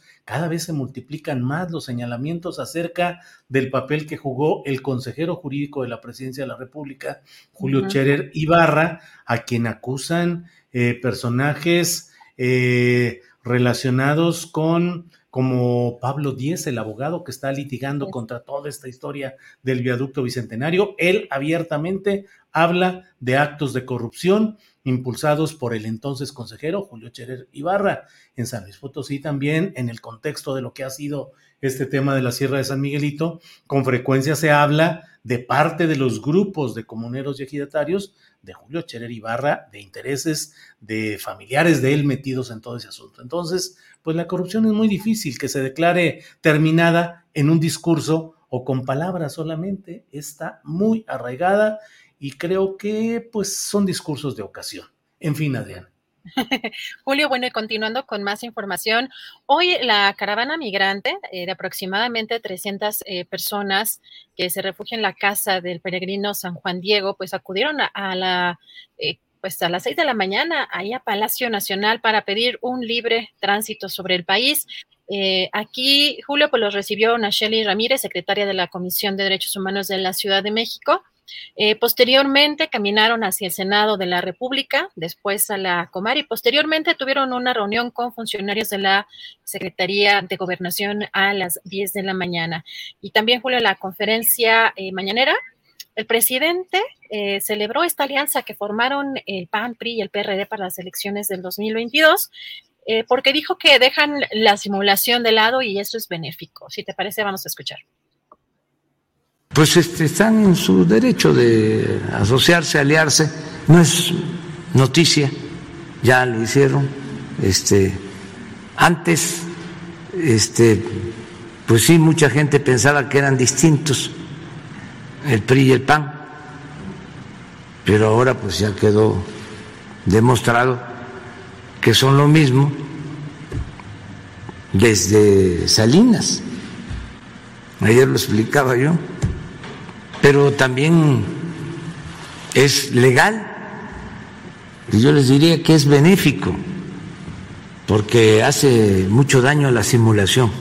Cuando ya se van aclarando posturas, se ayuda mucho a la vida pública. O sea, eh, es bueno bueno, Julio, y luego de que eh, Estados Unidos ofreció esta millonaria recompensa por los hijos del Chapo, algo que ya comentaban también en la mesa, hoy el presidente dijo que Ovidio Guzmán sigue siendo una prioridad para su gobierno y que no hay impunidad para nadie, pero dijo que si están en territorio mexicano corresponde a las autoridades de nuestro país el detenerlos. Si te parece, escuchamos. Porque han perdido la vida muchos, muchos estadounidenses,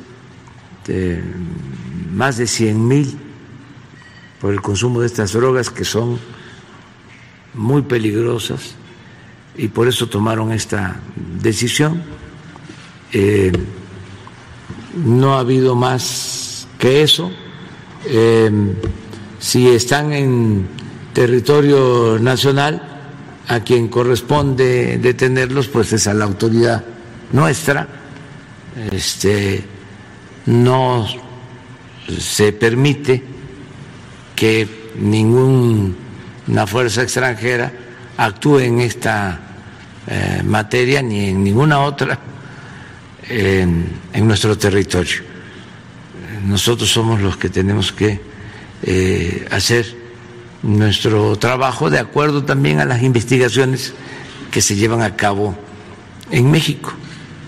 Tras lo del Culiacanazo, ¿la detención de Ovidio Guzmán sería todavía una prioridad para su gobierno? Sí, todos. Este, no hay impunidad para nadie. Bueno, Julio, y pues pasando a información eh, también sobre eh, los periodistas y la situación de los eh, periodistas en México, de acuerdo con el balance anual que ya compartió Reporteros Sin Fronteras México, se convirtió por tercer año consecutivo en el país donde más periodistas fueron asesinados. Es una hecatombe la situación en este país, así lo consideró el secretario general Christopher Delois y pidió a las autoridades medidas radicales para ponerle fin. Eh, señala que los periodistas que investigan sobre el narcotráfico, sobre los bajos fondos de una clase política corrupta, son asesinados con más frecuencia que en otros países, lo cual es siniestro.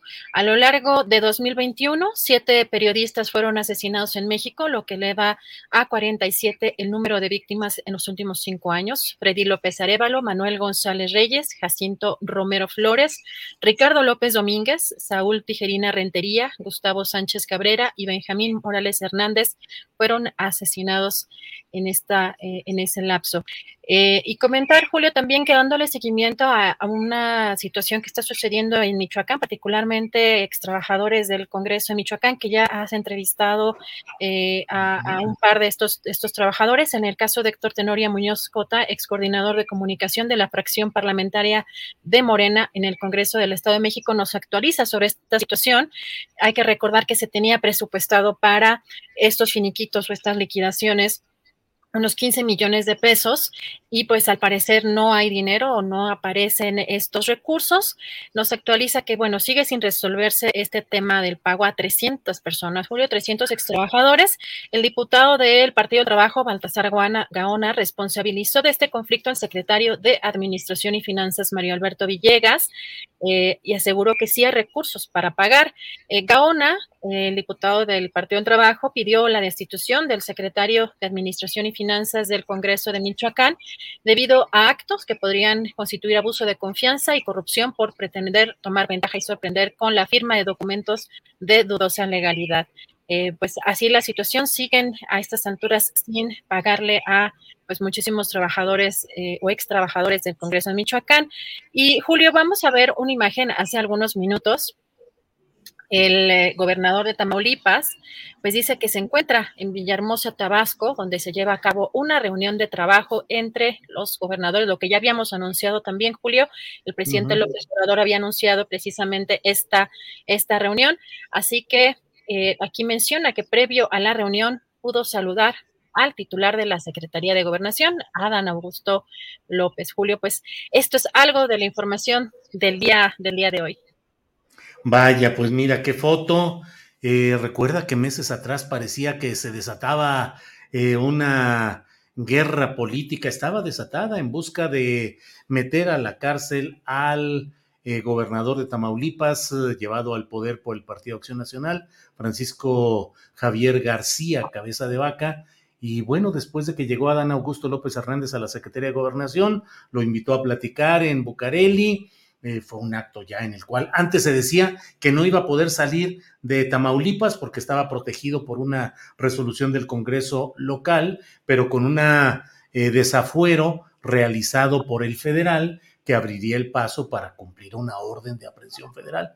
Pues no, eh, las cosas cambian conforme a circunstancias que a veces no sabemos. Adriana, solo cierro llamando la atención sobre esta nota que publica la jornada Zacatecas hoy, es una nota firmada por el reportero Alejandro Ortega Neri y resulta muy preocupante. Estará en un rato más en el portal de julioastillero.com, pero dice, eh, pues los diputados de Zacatecas eh, aprobaron que haya la modificación a la constitución para que se permita, para decirlo en pocas palabras, la misma historia de los moches legislativos.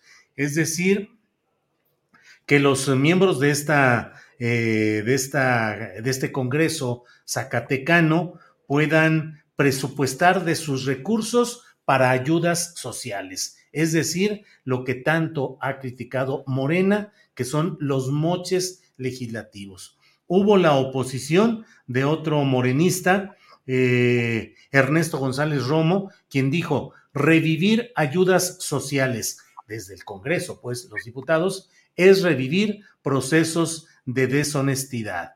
Eh, busquemos mecanismos de mayor transparencia, de mayor rendición de cuentas. Busquemos otra forma de ejercer con honorabilidad el, recurso de la legislatura, pero pues es lo que están planteando y quien lo presentó y quien lo promovió es eh, el diputado José Gerardo Ramírez Muñoz, a quien se le recuerda, dice esta nota, por solicitar un moche de 100 mil pesos para aprobar un presupuesto estatal en su anterior etapa como diputado. Y él fue el que promovió esto. Pues en fin. Y por otra parte, Adriana, en una noticia publicada en las redes sociales, Diego Peterson, Petersen Fara, que es periodista, escritor tapatío, familiar de eh, Paula Petersen González, ha publicado en su cuenta de Twitter la fotografía de Paula Petersen González y dice ahí localizada. Eh, recordaremos que ella desde el 29 de noviembre de este año está, estaba señalada como desaparecida en una historia muy complicada con una persona mayor de edad. Y bueno, por lo pronto, localizada, dice la cuenta de Diego Petersen Fara. Pues por ahí anda todo en este día. Adriana, las 3 de la tarde con 46 minutos. Mira nomás hasta qué hora nos empujas con toda tu producción y todo el trabajo informativo, Adriana. No, pues la verdad es que sí hay todavía, este, ya debería de estar trabajando, creo que más la información y este año ha sido bastante intenso, se siente ya, se siente ya lo electoral, ¿no? Sí, sí, sí, así es. Pero bueno, eh, creo que con esto ya podemos cerrar, Adriana, ya es todo por hoy, ¿verdad? Así es, este, pues, eh, pues eh, apúntense ya para mañana, porque mañana, mañana es la mesa, la gran mesa del más allá. Recuerden que la pueden ver también en repetición y hoy vas a hacer videocharla, Julio. Este, hoy está el palo de la piñata. Eh, Pero luego las... a las 8. No, la voy a hacer un poquito antes, por ahí de las 7 de la noche, para, para que mm, eh, para que no me robe tanta audiencia Sol Ángel. Sí, por ahí de las 7 de la noche haremos una videocharla. Muy bien, Adriana, pues gracias a la audiencia, gracias al público, gracias a Tripulación Astillero, gracias Adriana y a prepararnos para el siguiente programa. Gracias, Julio. Gracias a todos. Buenas tardes. Provecho.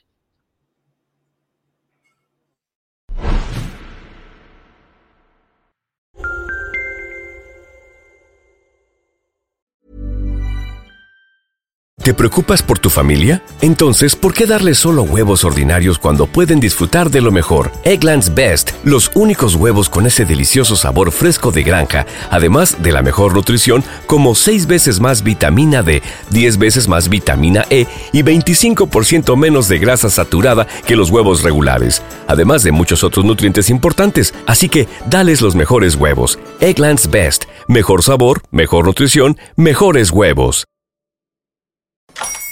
Hola, buenos días, mi pana. Buenos días, bienvenido a Sherwin Williams. ¡Ey! ¿Qué onda, compadre?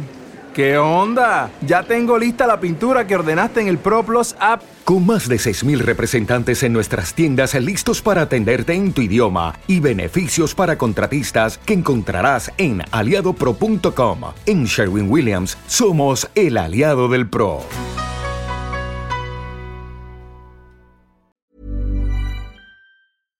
Para que te enteres del próximo noticiero, suscríbete y dale follow en Apple, Spotify, Amazon Music, Google o donde sea que escuches podcast. Te invitamos a visitar nuestra página julioastillero.com.